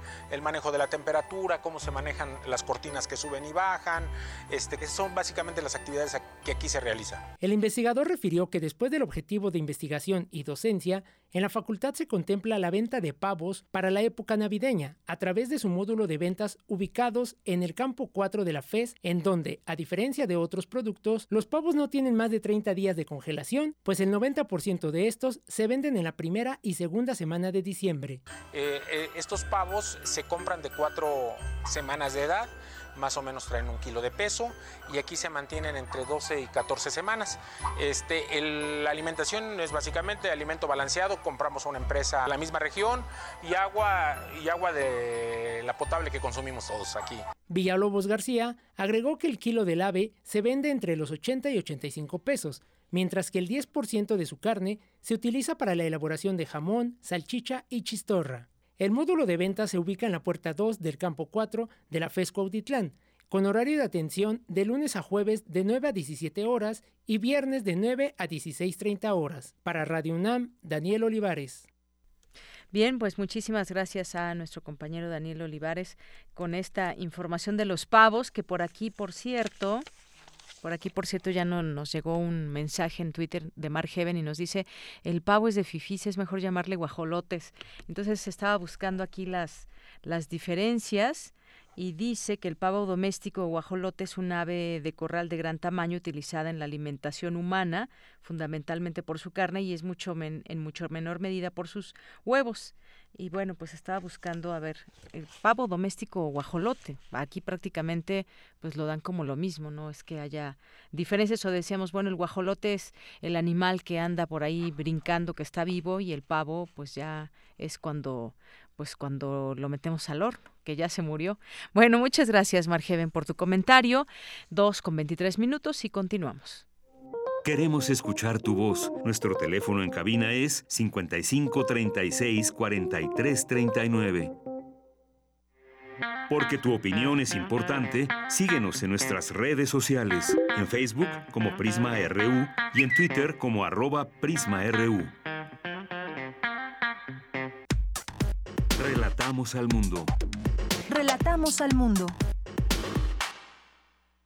Continuamos y vamos a, los, a las notas nacionales, algunas que queremos compartir con ustedes y si quieren opinar, pues adelante. A la par de la Organización de las Naciones Unidas, México presenta nuevo plan migratorio. El gobierno federal presentó el nuevo Programa Nacional de Migración que estará apegado al pacto en la materia aprobado hoy en la Asamblea de la ONU y que entre sus prioridades está el salvaguardar los derechos de los niños migrantes, que ha sido eh, verdaderamente un un drama el que muchos niños pasen las fronteras solos sin su familia y bueno, pues el destino muchas veces de, ese, de estos niños es incierto. En conferencia fue anunciado que la Secretaría Ejecutiva del Sistema Nacional de Protección Integral de Niñas y Niños Adolescentes y el Instituto Nacional de Migración coordinarán la nueva comisión para proteger interinstitucionalmente a los niños migrantes y que pide asilo, que piden asilo en el país.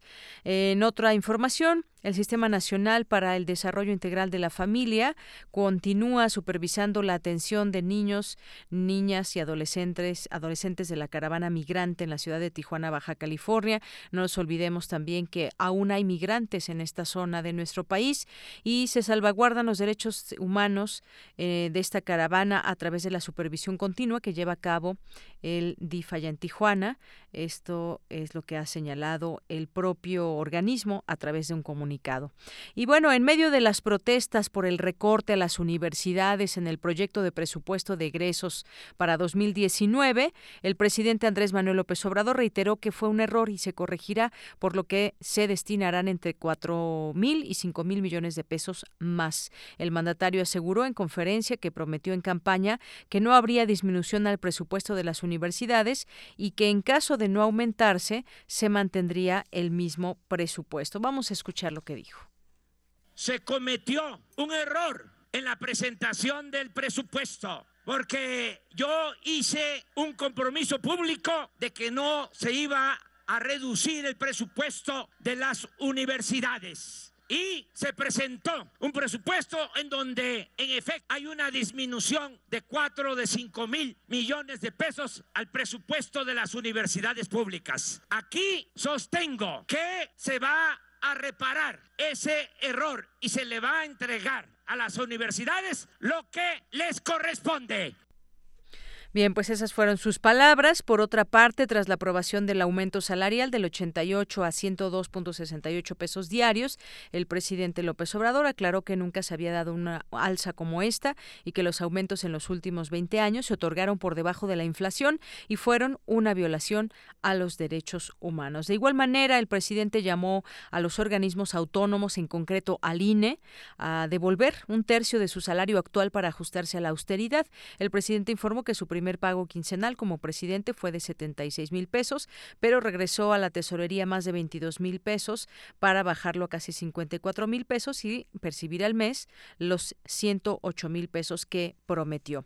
Y por otra parte, pues eh, estamos en este tema de la Guardia Nacional también. El secretario de Seguridad Pública y Participación Ciudadana, Alfonso Durazo, anunció que el gobierno federal regresará a las Fuerzas Armadas a sus cuarteles si el Congreso de la Unión no aprueba la creación de la Guardia Nacional. Ante diputados de la Comisión de Puntos Constitucionales, Durazo afirmó que el gobierno no permitirá que la Marina y Ejército continúen en las calles en labores de seguridad pública de forma irregular, así que por eso se crea la Guardia Nacional o se regresa a los militares a los cuarteles. Así lo dijo.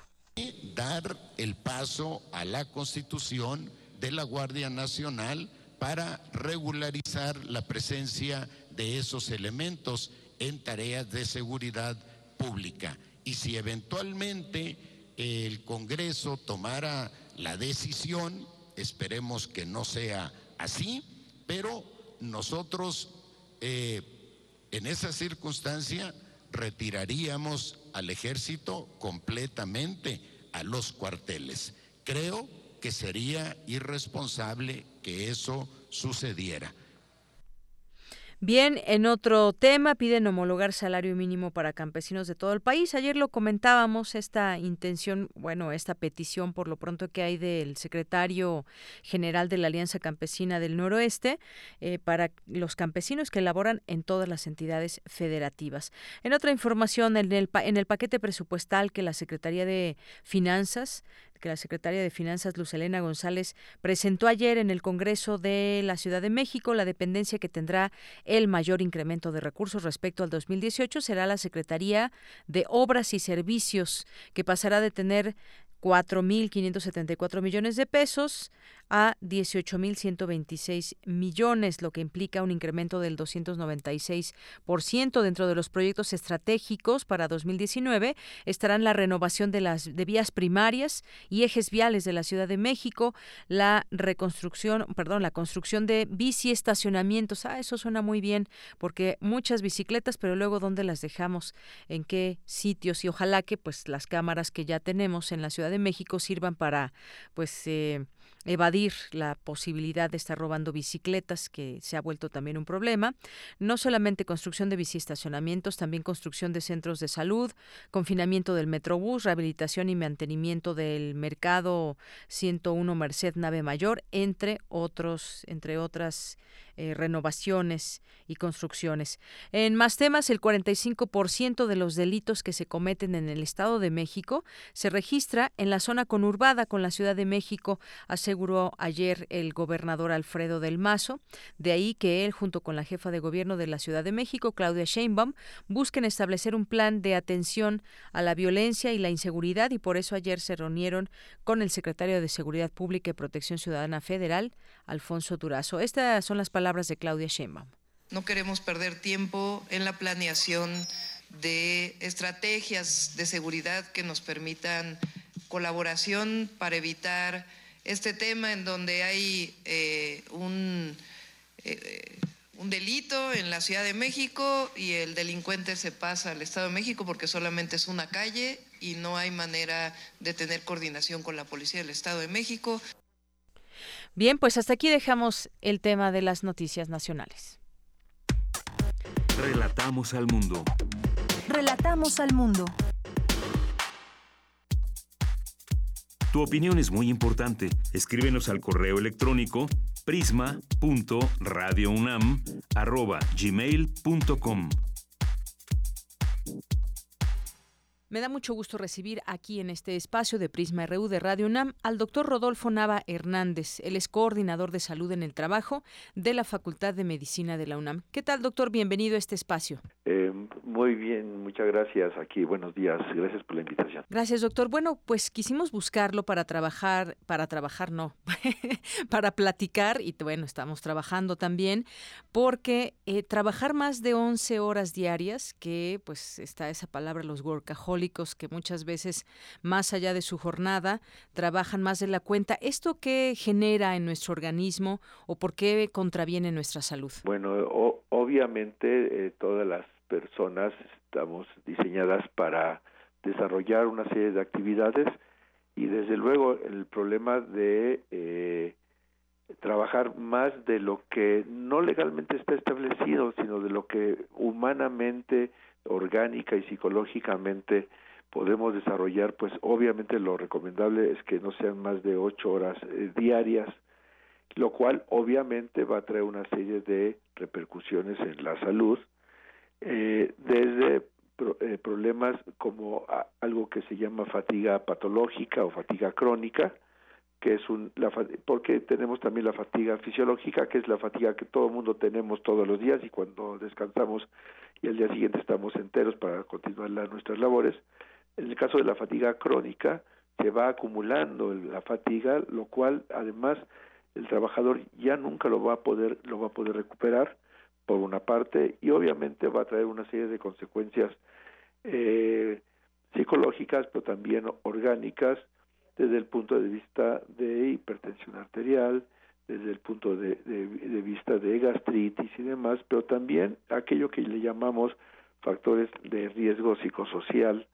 que obviamente las, eh, eh, al trabajar más de ocho horas, pues obviamente esto va a traer una sobrecarga de trabajo y consecuente va a traer también alteraciones, entre otras cosas, alteración desde el sueño, eh, eh, dolores musculoesqueléticos, más bien musculares, dolores musculares eh, inespecíficos que pues no son producto del ejercicio ni de un golpe, sino se van a presentar justamente como, como parte de la fatiga. Sí, doctor, y en este sentido también, bueno, dependen los trabajos, de qué tipo de trabajo sea también, depende también si es un trabajo físico o es un trabajo intelectual, pero más allá de todo eso, por algo está estipulado que la jornada máxima al día debe ser de ocho horas.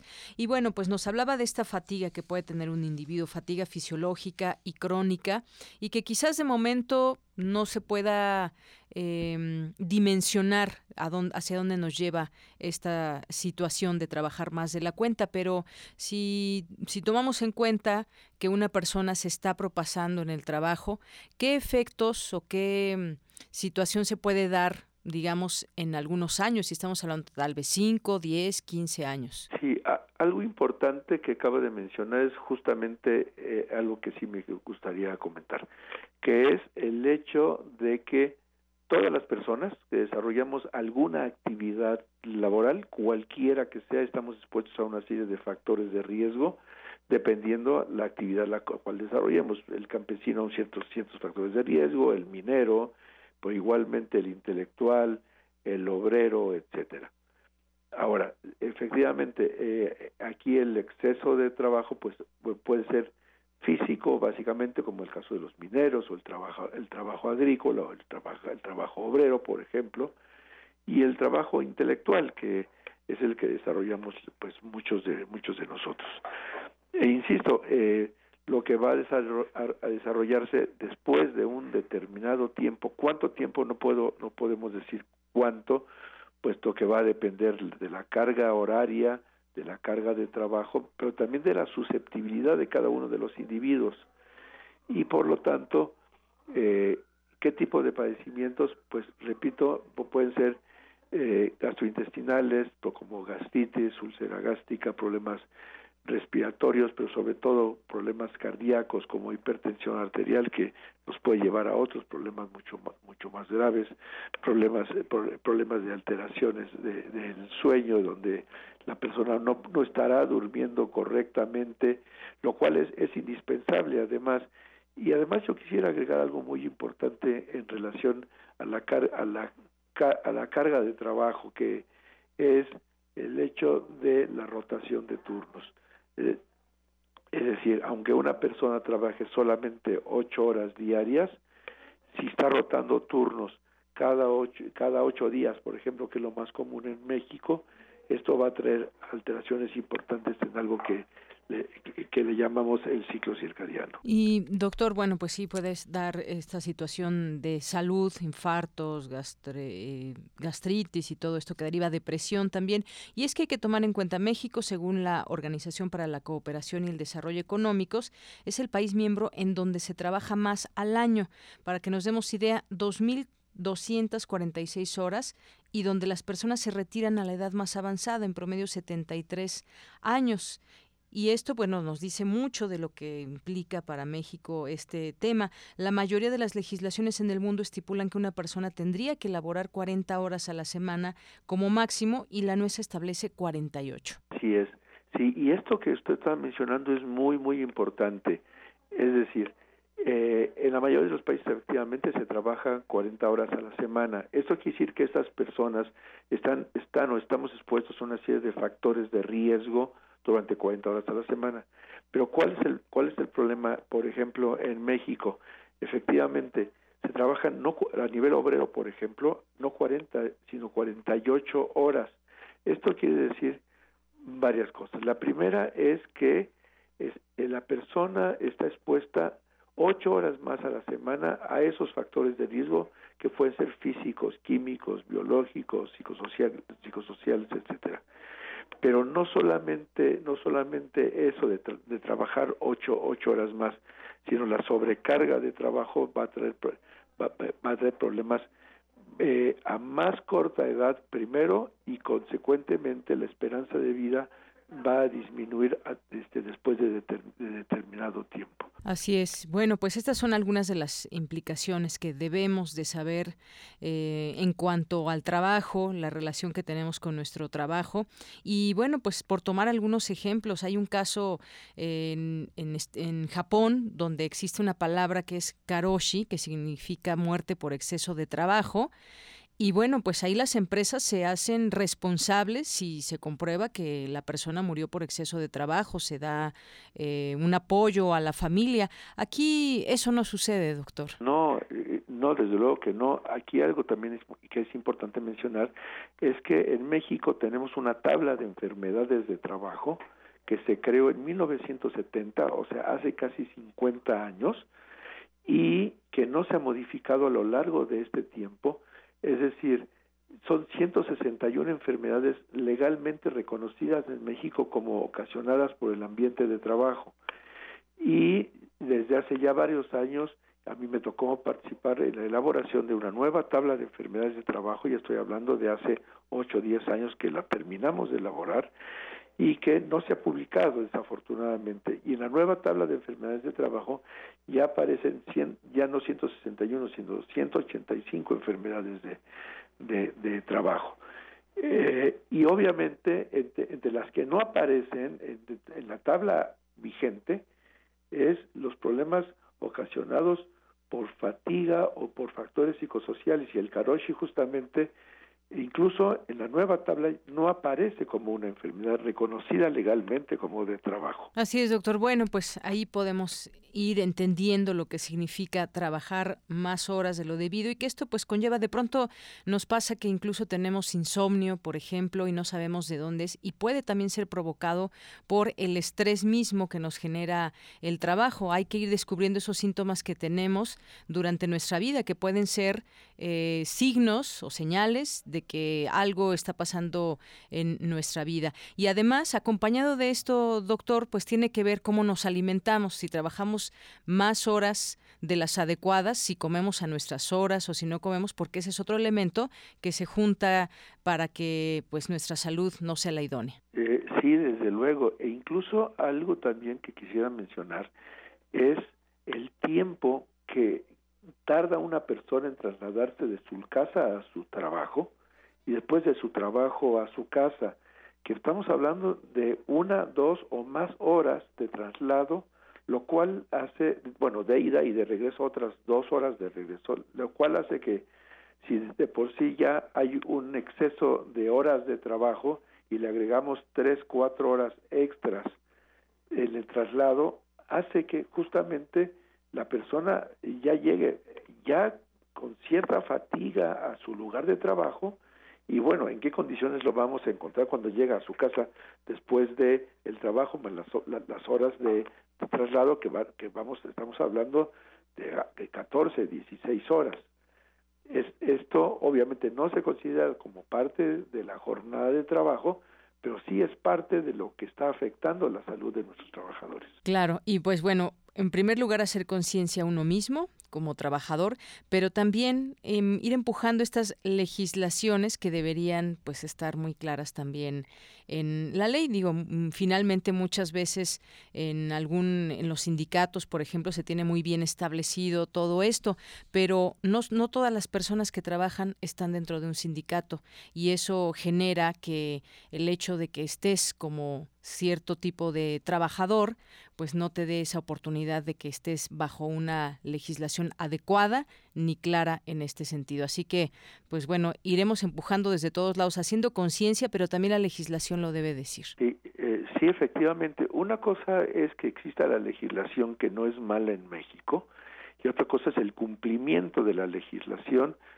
eh, que eh, no se da correctamente y algo que, quisiera agregar es justamente en relación a, la parte normativa, es que afortunadamente después de ya varios años, cinco o seis años que se terminaron de elaborar dos normas oficiales mexicanas, que el pasado 23 de octubre se publicó ya por fin la norma oficial mexicana sobre factores psicosociales en el trabajo, y justamente el día de el 23 de noviembre se eh, acaba de publicar la norma oficial mexicana sobre factores de riesgo ergonómico, eh, eh, por lo menos la primera parte. Esto, bueno, afortunadamente después de muchos años se, ya se publicó en el día oficial ya, ya como norma oficial mexicana y esperemos que esta nueva tabla de enfermedades de trabajo se publique ya, puesto que está en la Cámara de Senadores, ya no más falta que den el visto bueno, y una tabla más que es la tabla de evaluación de incapacidades permanentes ocasionadas por el trabajo. Muy bien, doctor. Pues yo le agradezco mucho esta plática, esta conversación y tengamos mucho cuidado. Eh, cuando trabajamos, estamos trabajando de más, estamos en un trabajo que nos permite desarrollar todas nuestras actividades en conjunto. Hay que planteárselo desde el inicio nosotros como trabajadores y bueno, pues también todas las empresas que generan empleos, que bueno que lo hagan, pero también hay que cuidar al trabajador. Le agradezco mucho, doctor. No, no, al contrario, muchas gracias por la invitación y espero que lo que conversamos sea de utilidad para, para las personas que lo escuchan. Claro que sí. Pues muchas gracias, doctor Rodolfo Nava Hernández, coordinador de salud en trabajo de la Facultad de Medicina de la UNAM. Relatamos al mundo. Relatamos al mundo. Queremos escuchar tu voz. Nuestro teléfono en cabina es 55 36 43 39. Porque tu opinión es importante, síguenos en nuestras redes sociales, en Facebook como Prisma RU y en Twitter como arroba PrismaRU.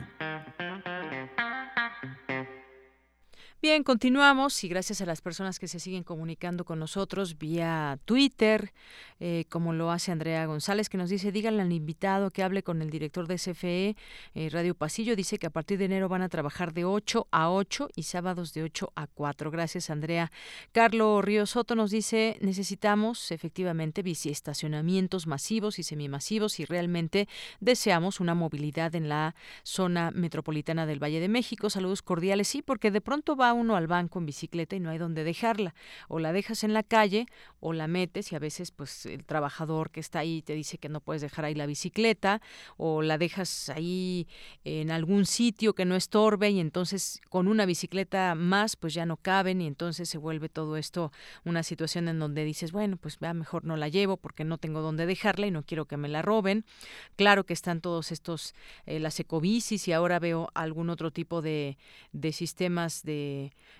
para utilizar bicicletas, algunas verdes, otras en naranja y demás. Y qué bueno que todo, que todo sume, pero sí necesitamos biciestacionamientos. Algunos ya se han sumado, algunos establecimientos, centros comerciales, pero no todos, incluso dependencias. Yo recuerdo hace pues ya tiene varios años, quizás unos 10 años, en comunicaciones y transportes, que por cierto ya no se trabaja ahí por cuestiones de que estuvo dañado por el temblor, pero no había dónde dejar una bici todo lleno de, de automóviles que ni cabían y tenían que muchos estacionarse en la calle y no había ni un lugar para para bicicletas y bueno, pues ojalá que en este punto también nos den oportunidad de que se crezca eh, en este sentido para el uso de la bicicleta. Andrea González nos dice, pues a mí el pavo que más me gusta es este y nos manda una fotografía del Wild Turkey. Muchísimas gracias, Andrea. Eh, y también a Ocelot Nawi que nos dice están anunciando los guajolotes de Fesco Autitlán todos a comprar la cena de Navidad en la UNAM. Muchas gracias. Y bueno, continuamos. Eh, decíamos que íbamos a hablar de la Guardia Nacional y ya está vía telefónica con nosotros el maestro Erubiel Tirado, que es eh, coordinador académico del Programa de Seguridad Nacional y Democracia en México de la Universidad Iberoamericana y que ha dedicado su interés para estudiar temas de seguridad, defensa en México y es egresado además de la Facultad de Derecho de la UNAM. ¿Qué tal, maestro? ¿Cómo, cómo estás? Buenas tardes. Muy bien, como le un saludo a ustedes, auditorio. Bien, pues muchas gracias. Pues hablar de la Guardia Nacional, ya a ver, ya lo hemos hecho en, en qué sentido de pues toda esta eh, situación de alguna manera de reclamo, por lo menos de extrañamiento, en torno a la creación de una Guardia Nacional que finalmente pues mantendría al país eh, con militares y se prevé que se pueda, en todo caso, si se aprueba, que pueda hacerse un grupo especial para enfrentar el crimen organizado. Pero por otra parte, pues ya se cuestiona todo esto y además, bueno, pues tiene que discutirse por parte de los legisladores y si no se aprueba, dice el secretario de Seguridad y Protección Ciudadana, Alfonso Durazo, pues tendrían que regresar los militares al, a los cuarteles. Esto, pues, ¿qué consecuencias traería? Nos deja, pues, nos deja ver ahí que no todo está dicho todavía. ¿Qué, qué debería ser lo que, lo que tengamos para abatir el tema de la inseguridad en nuestro país, maestro? Bueno, quisiera un poco aproximarme por partes al contexto que, nos está planteando.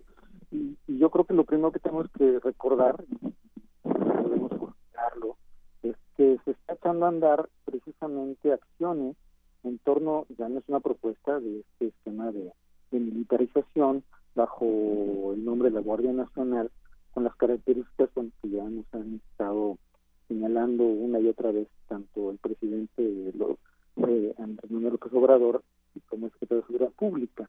Eh, eh, este, y el problema es que están realizando acciones de manera ilegal, están actuando de manera ilegal y nos mandan una iniciativa al Congreso para regularizar un esquema que ya está a andar y no es una cuestión de mera formalidad, hay que señalar que que las acciones que realicen a través de este emplazamiento territorial de las 289 este, coordinaciones a lo largo y ancho del país este, estarán listadas de, de, ilegalidad si es que llega a haber algún exceso o un reclamo y eso se pone en una situación eh, yo diría que delicada a una acción de gobierno que inicia precisamente con una con un esquema de rescatar el Estado de Derecho violando también la, el, marco formal existente. Y por eso se está tratando de presionar eh, de una manera, yo diría que pues, inusual y, extraña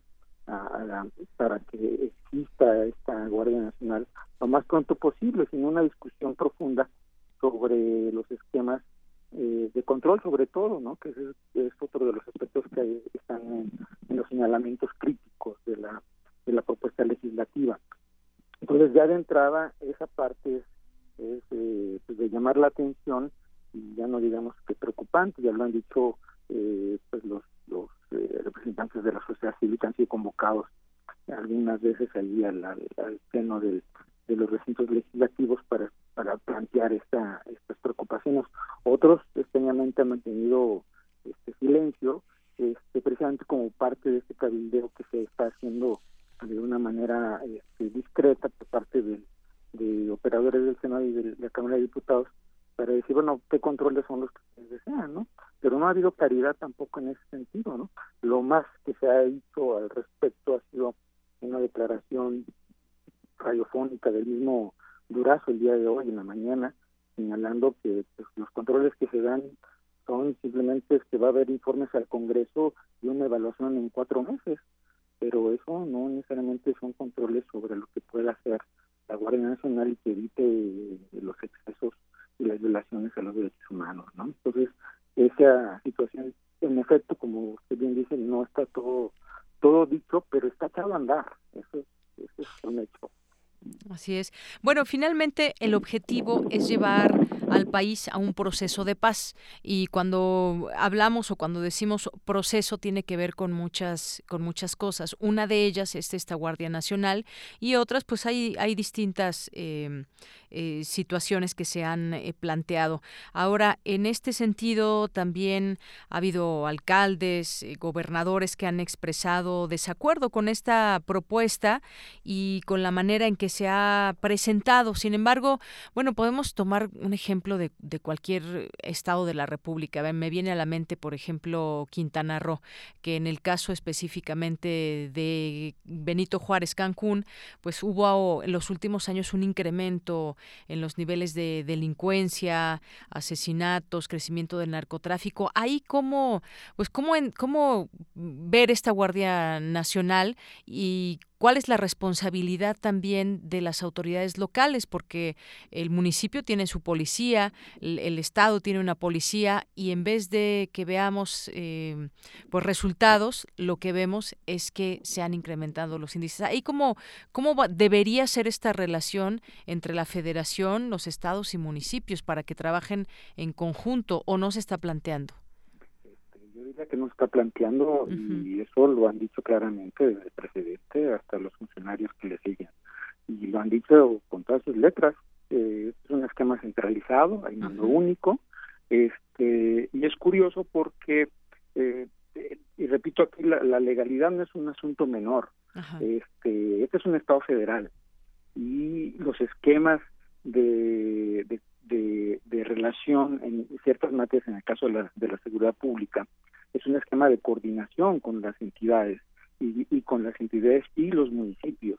Entonces, este es algo que se va concatenando y que obviamente, eh, evidentemente, e, esto que lo ven como un esquema burocratizado y que no funciona. Y, y entonces lo hacen a un lado y de facto dicen los ahora nos coordinamos simplemente de, forma directa y centralizada a través de estas coordinaciones, ¿no? y, y, y, lo contradictorio y lo único, y porque también lo han dicho en diversas declaraciones, es que, bueno, no están renunciando al, Estado a, hacer uso de lo que llaman los técnicos de la seguridad, del estado de fuerza con las que se cuenta el Estado mexicano, y yo al decir Estado mexicano me refiero a, los tres niveles de gobierno. Y entonces lo único que hacen es transmitir las órdenes y hacer uso de los que de los que pueden hacer, de los que pueden echar mano a nivel estatal y a nivel municipal, pero sin los esquemas de coordinación. ¿Por qué esto es importante? Porque en caso de una responsabilidad, ¿a quién se le va a achacar? ¿A la federación, al Estado o al municipio? Por eso estoy diciendo que en el caso de que si lo están diciendo ya bajo el paraguas informal, lo digo entre comillas, de Guardia Nacional, pero es una decisión de, de, autoridades, ¿no? Que viene desde el centro, pues tiene, debe haber una responsabilidad. Entonces, esa cuestión no está muy concretamente definida y, y, no lo están planteando en esos términos. Y repito que no es un asunto menor. A mí, la verdad es, este, no, no había estado eh, ante una acción de gobierno central en el que no se estén cuidando ni siquiera las más mínimas formas de un Estado federalista. Y eso, este, repito, implica, pues de entrada, consecuencias jurídicas y vician este, o envenenan la buena intención que puede tener de restaurar, eh, por ejemplo, en el caso que estamos mencionando de, del municipio de Benito Juárez, en Quintana Roo, que es Cancún, este, el, el, restaurar el orden mínimamente, ¿no? Es decir, eh, no hay ni siquiera un planteamiento de un operativo este, policial militar como se hacía en antaño, que eso podría ser, ese es el esquema que ahorita está vigente, o podría ser la, la, la fórmula este, eh, normal en el marco normativo que tenemos y que no se ha cambiado. ¿no? Entonces no se está planteando así y, y yo creo que lo la consecuencia última es que el retraso en el restablecimiento de, condiciones mínimas de, seguridad en estos puntos conflictivos que tenemos en el país, pues simplemente se tarde. Pero de aquí nos vamos al, al, pues digamos, al planteamiento, yo no sé si lo podría calificar de exabrupto, pero yo siento más bien una molestia por parte de, de, los funcionarios del gobierno federal, en este caso de Durazo, al decir, bueno, pues si no lo aprueban, pues que se regresen a los cuarteles este, las Fuerzas Armadas y a ver cómo le hacen.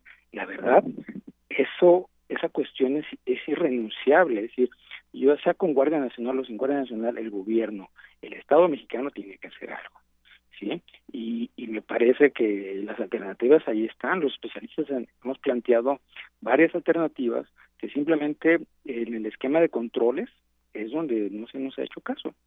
y, y, y yo diría que es un síntoma preocupante que desde el poder en estos primeros días de gobierno se nos diga pues si no quieren ahí aguanten no eso eso todavía es más grave aún es como como seguir renunciando. Si renunciaron ya a, castigar los errores y la corrupción del pasado que es la herencia de la que se están quejando además este dicen bueno pues ahora de aquí de aquí en adelante pues yo voy derecho no me no me no me quites no quiero Guardia Nacional pues este eh, que sigan las cosas como están. De eso, eso sí es, es, de responsabilidad de Estado y no me parece correcto que, que siquiera se esté planteando o se manifieste de esa manera.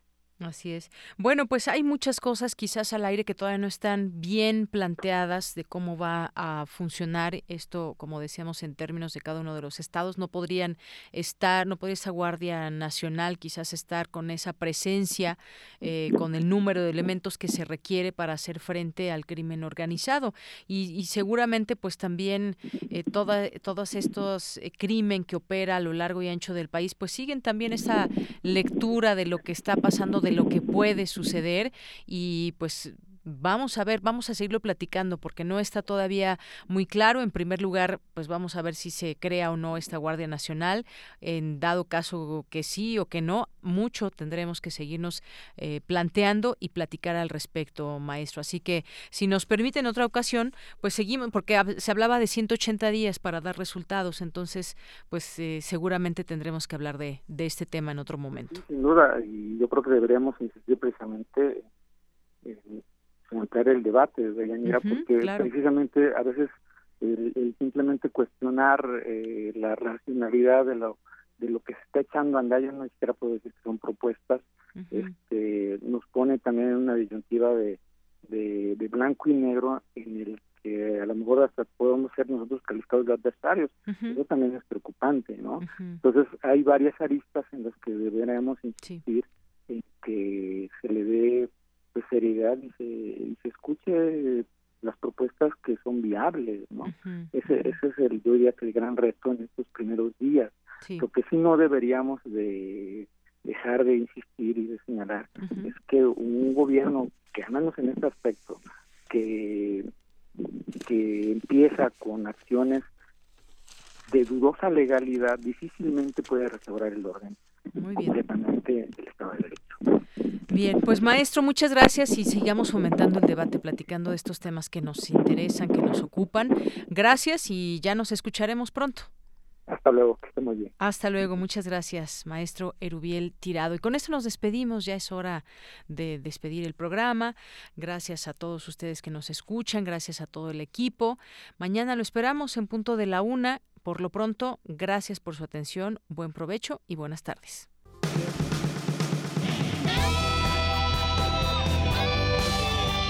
Prisma RU.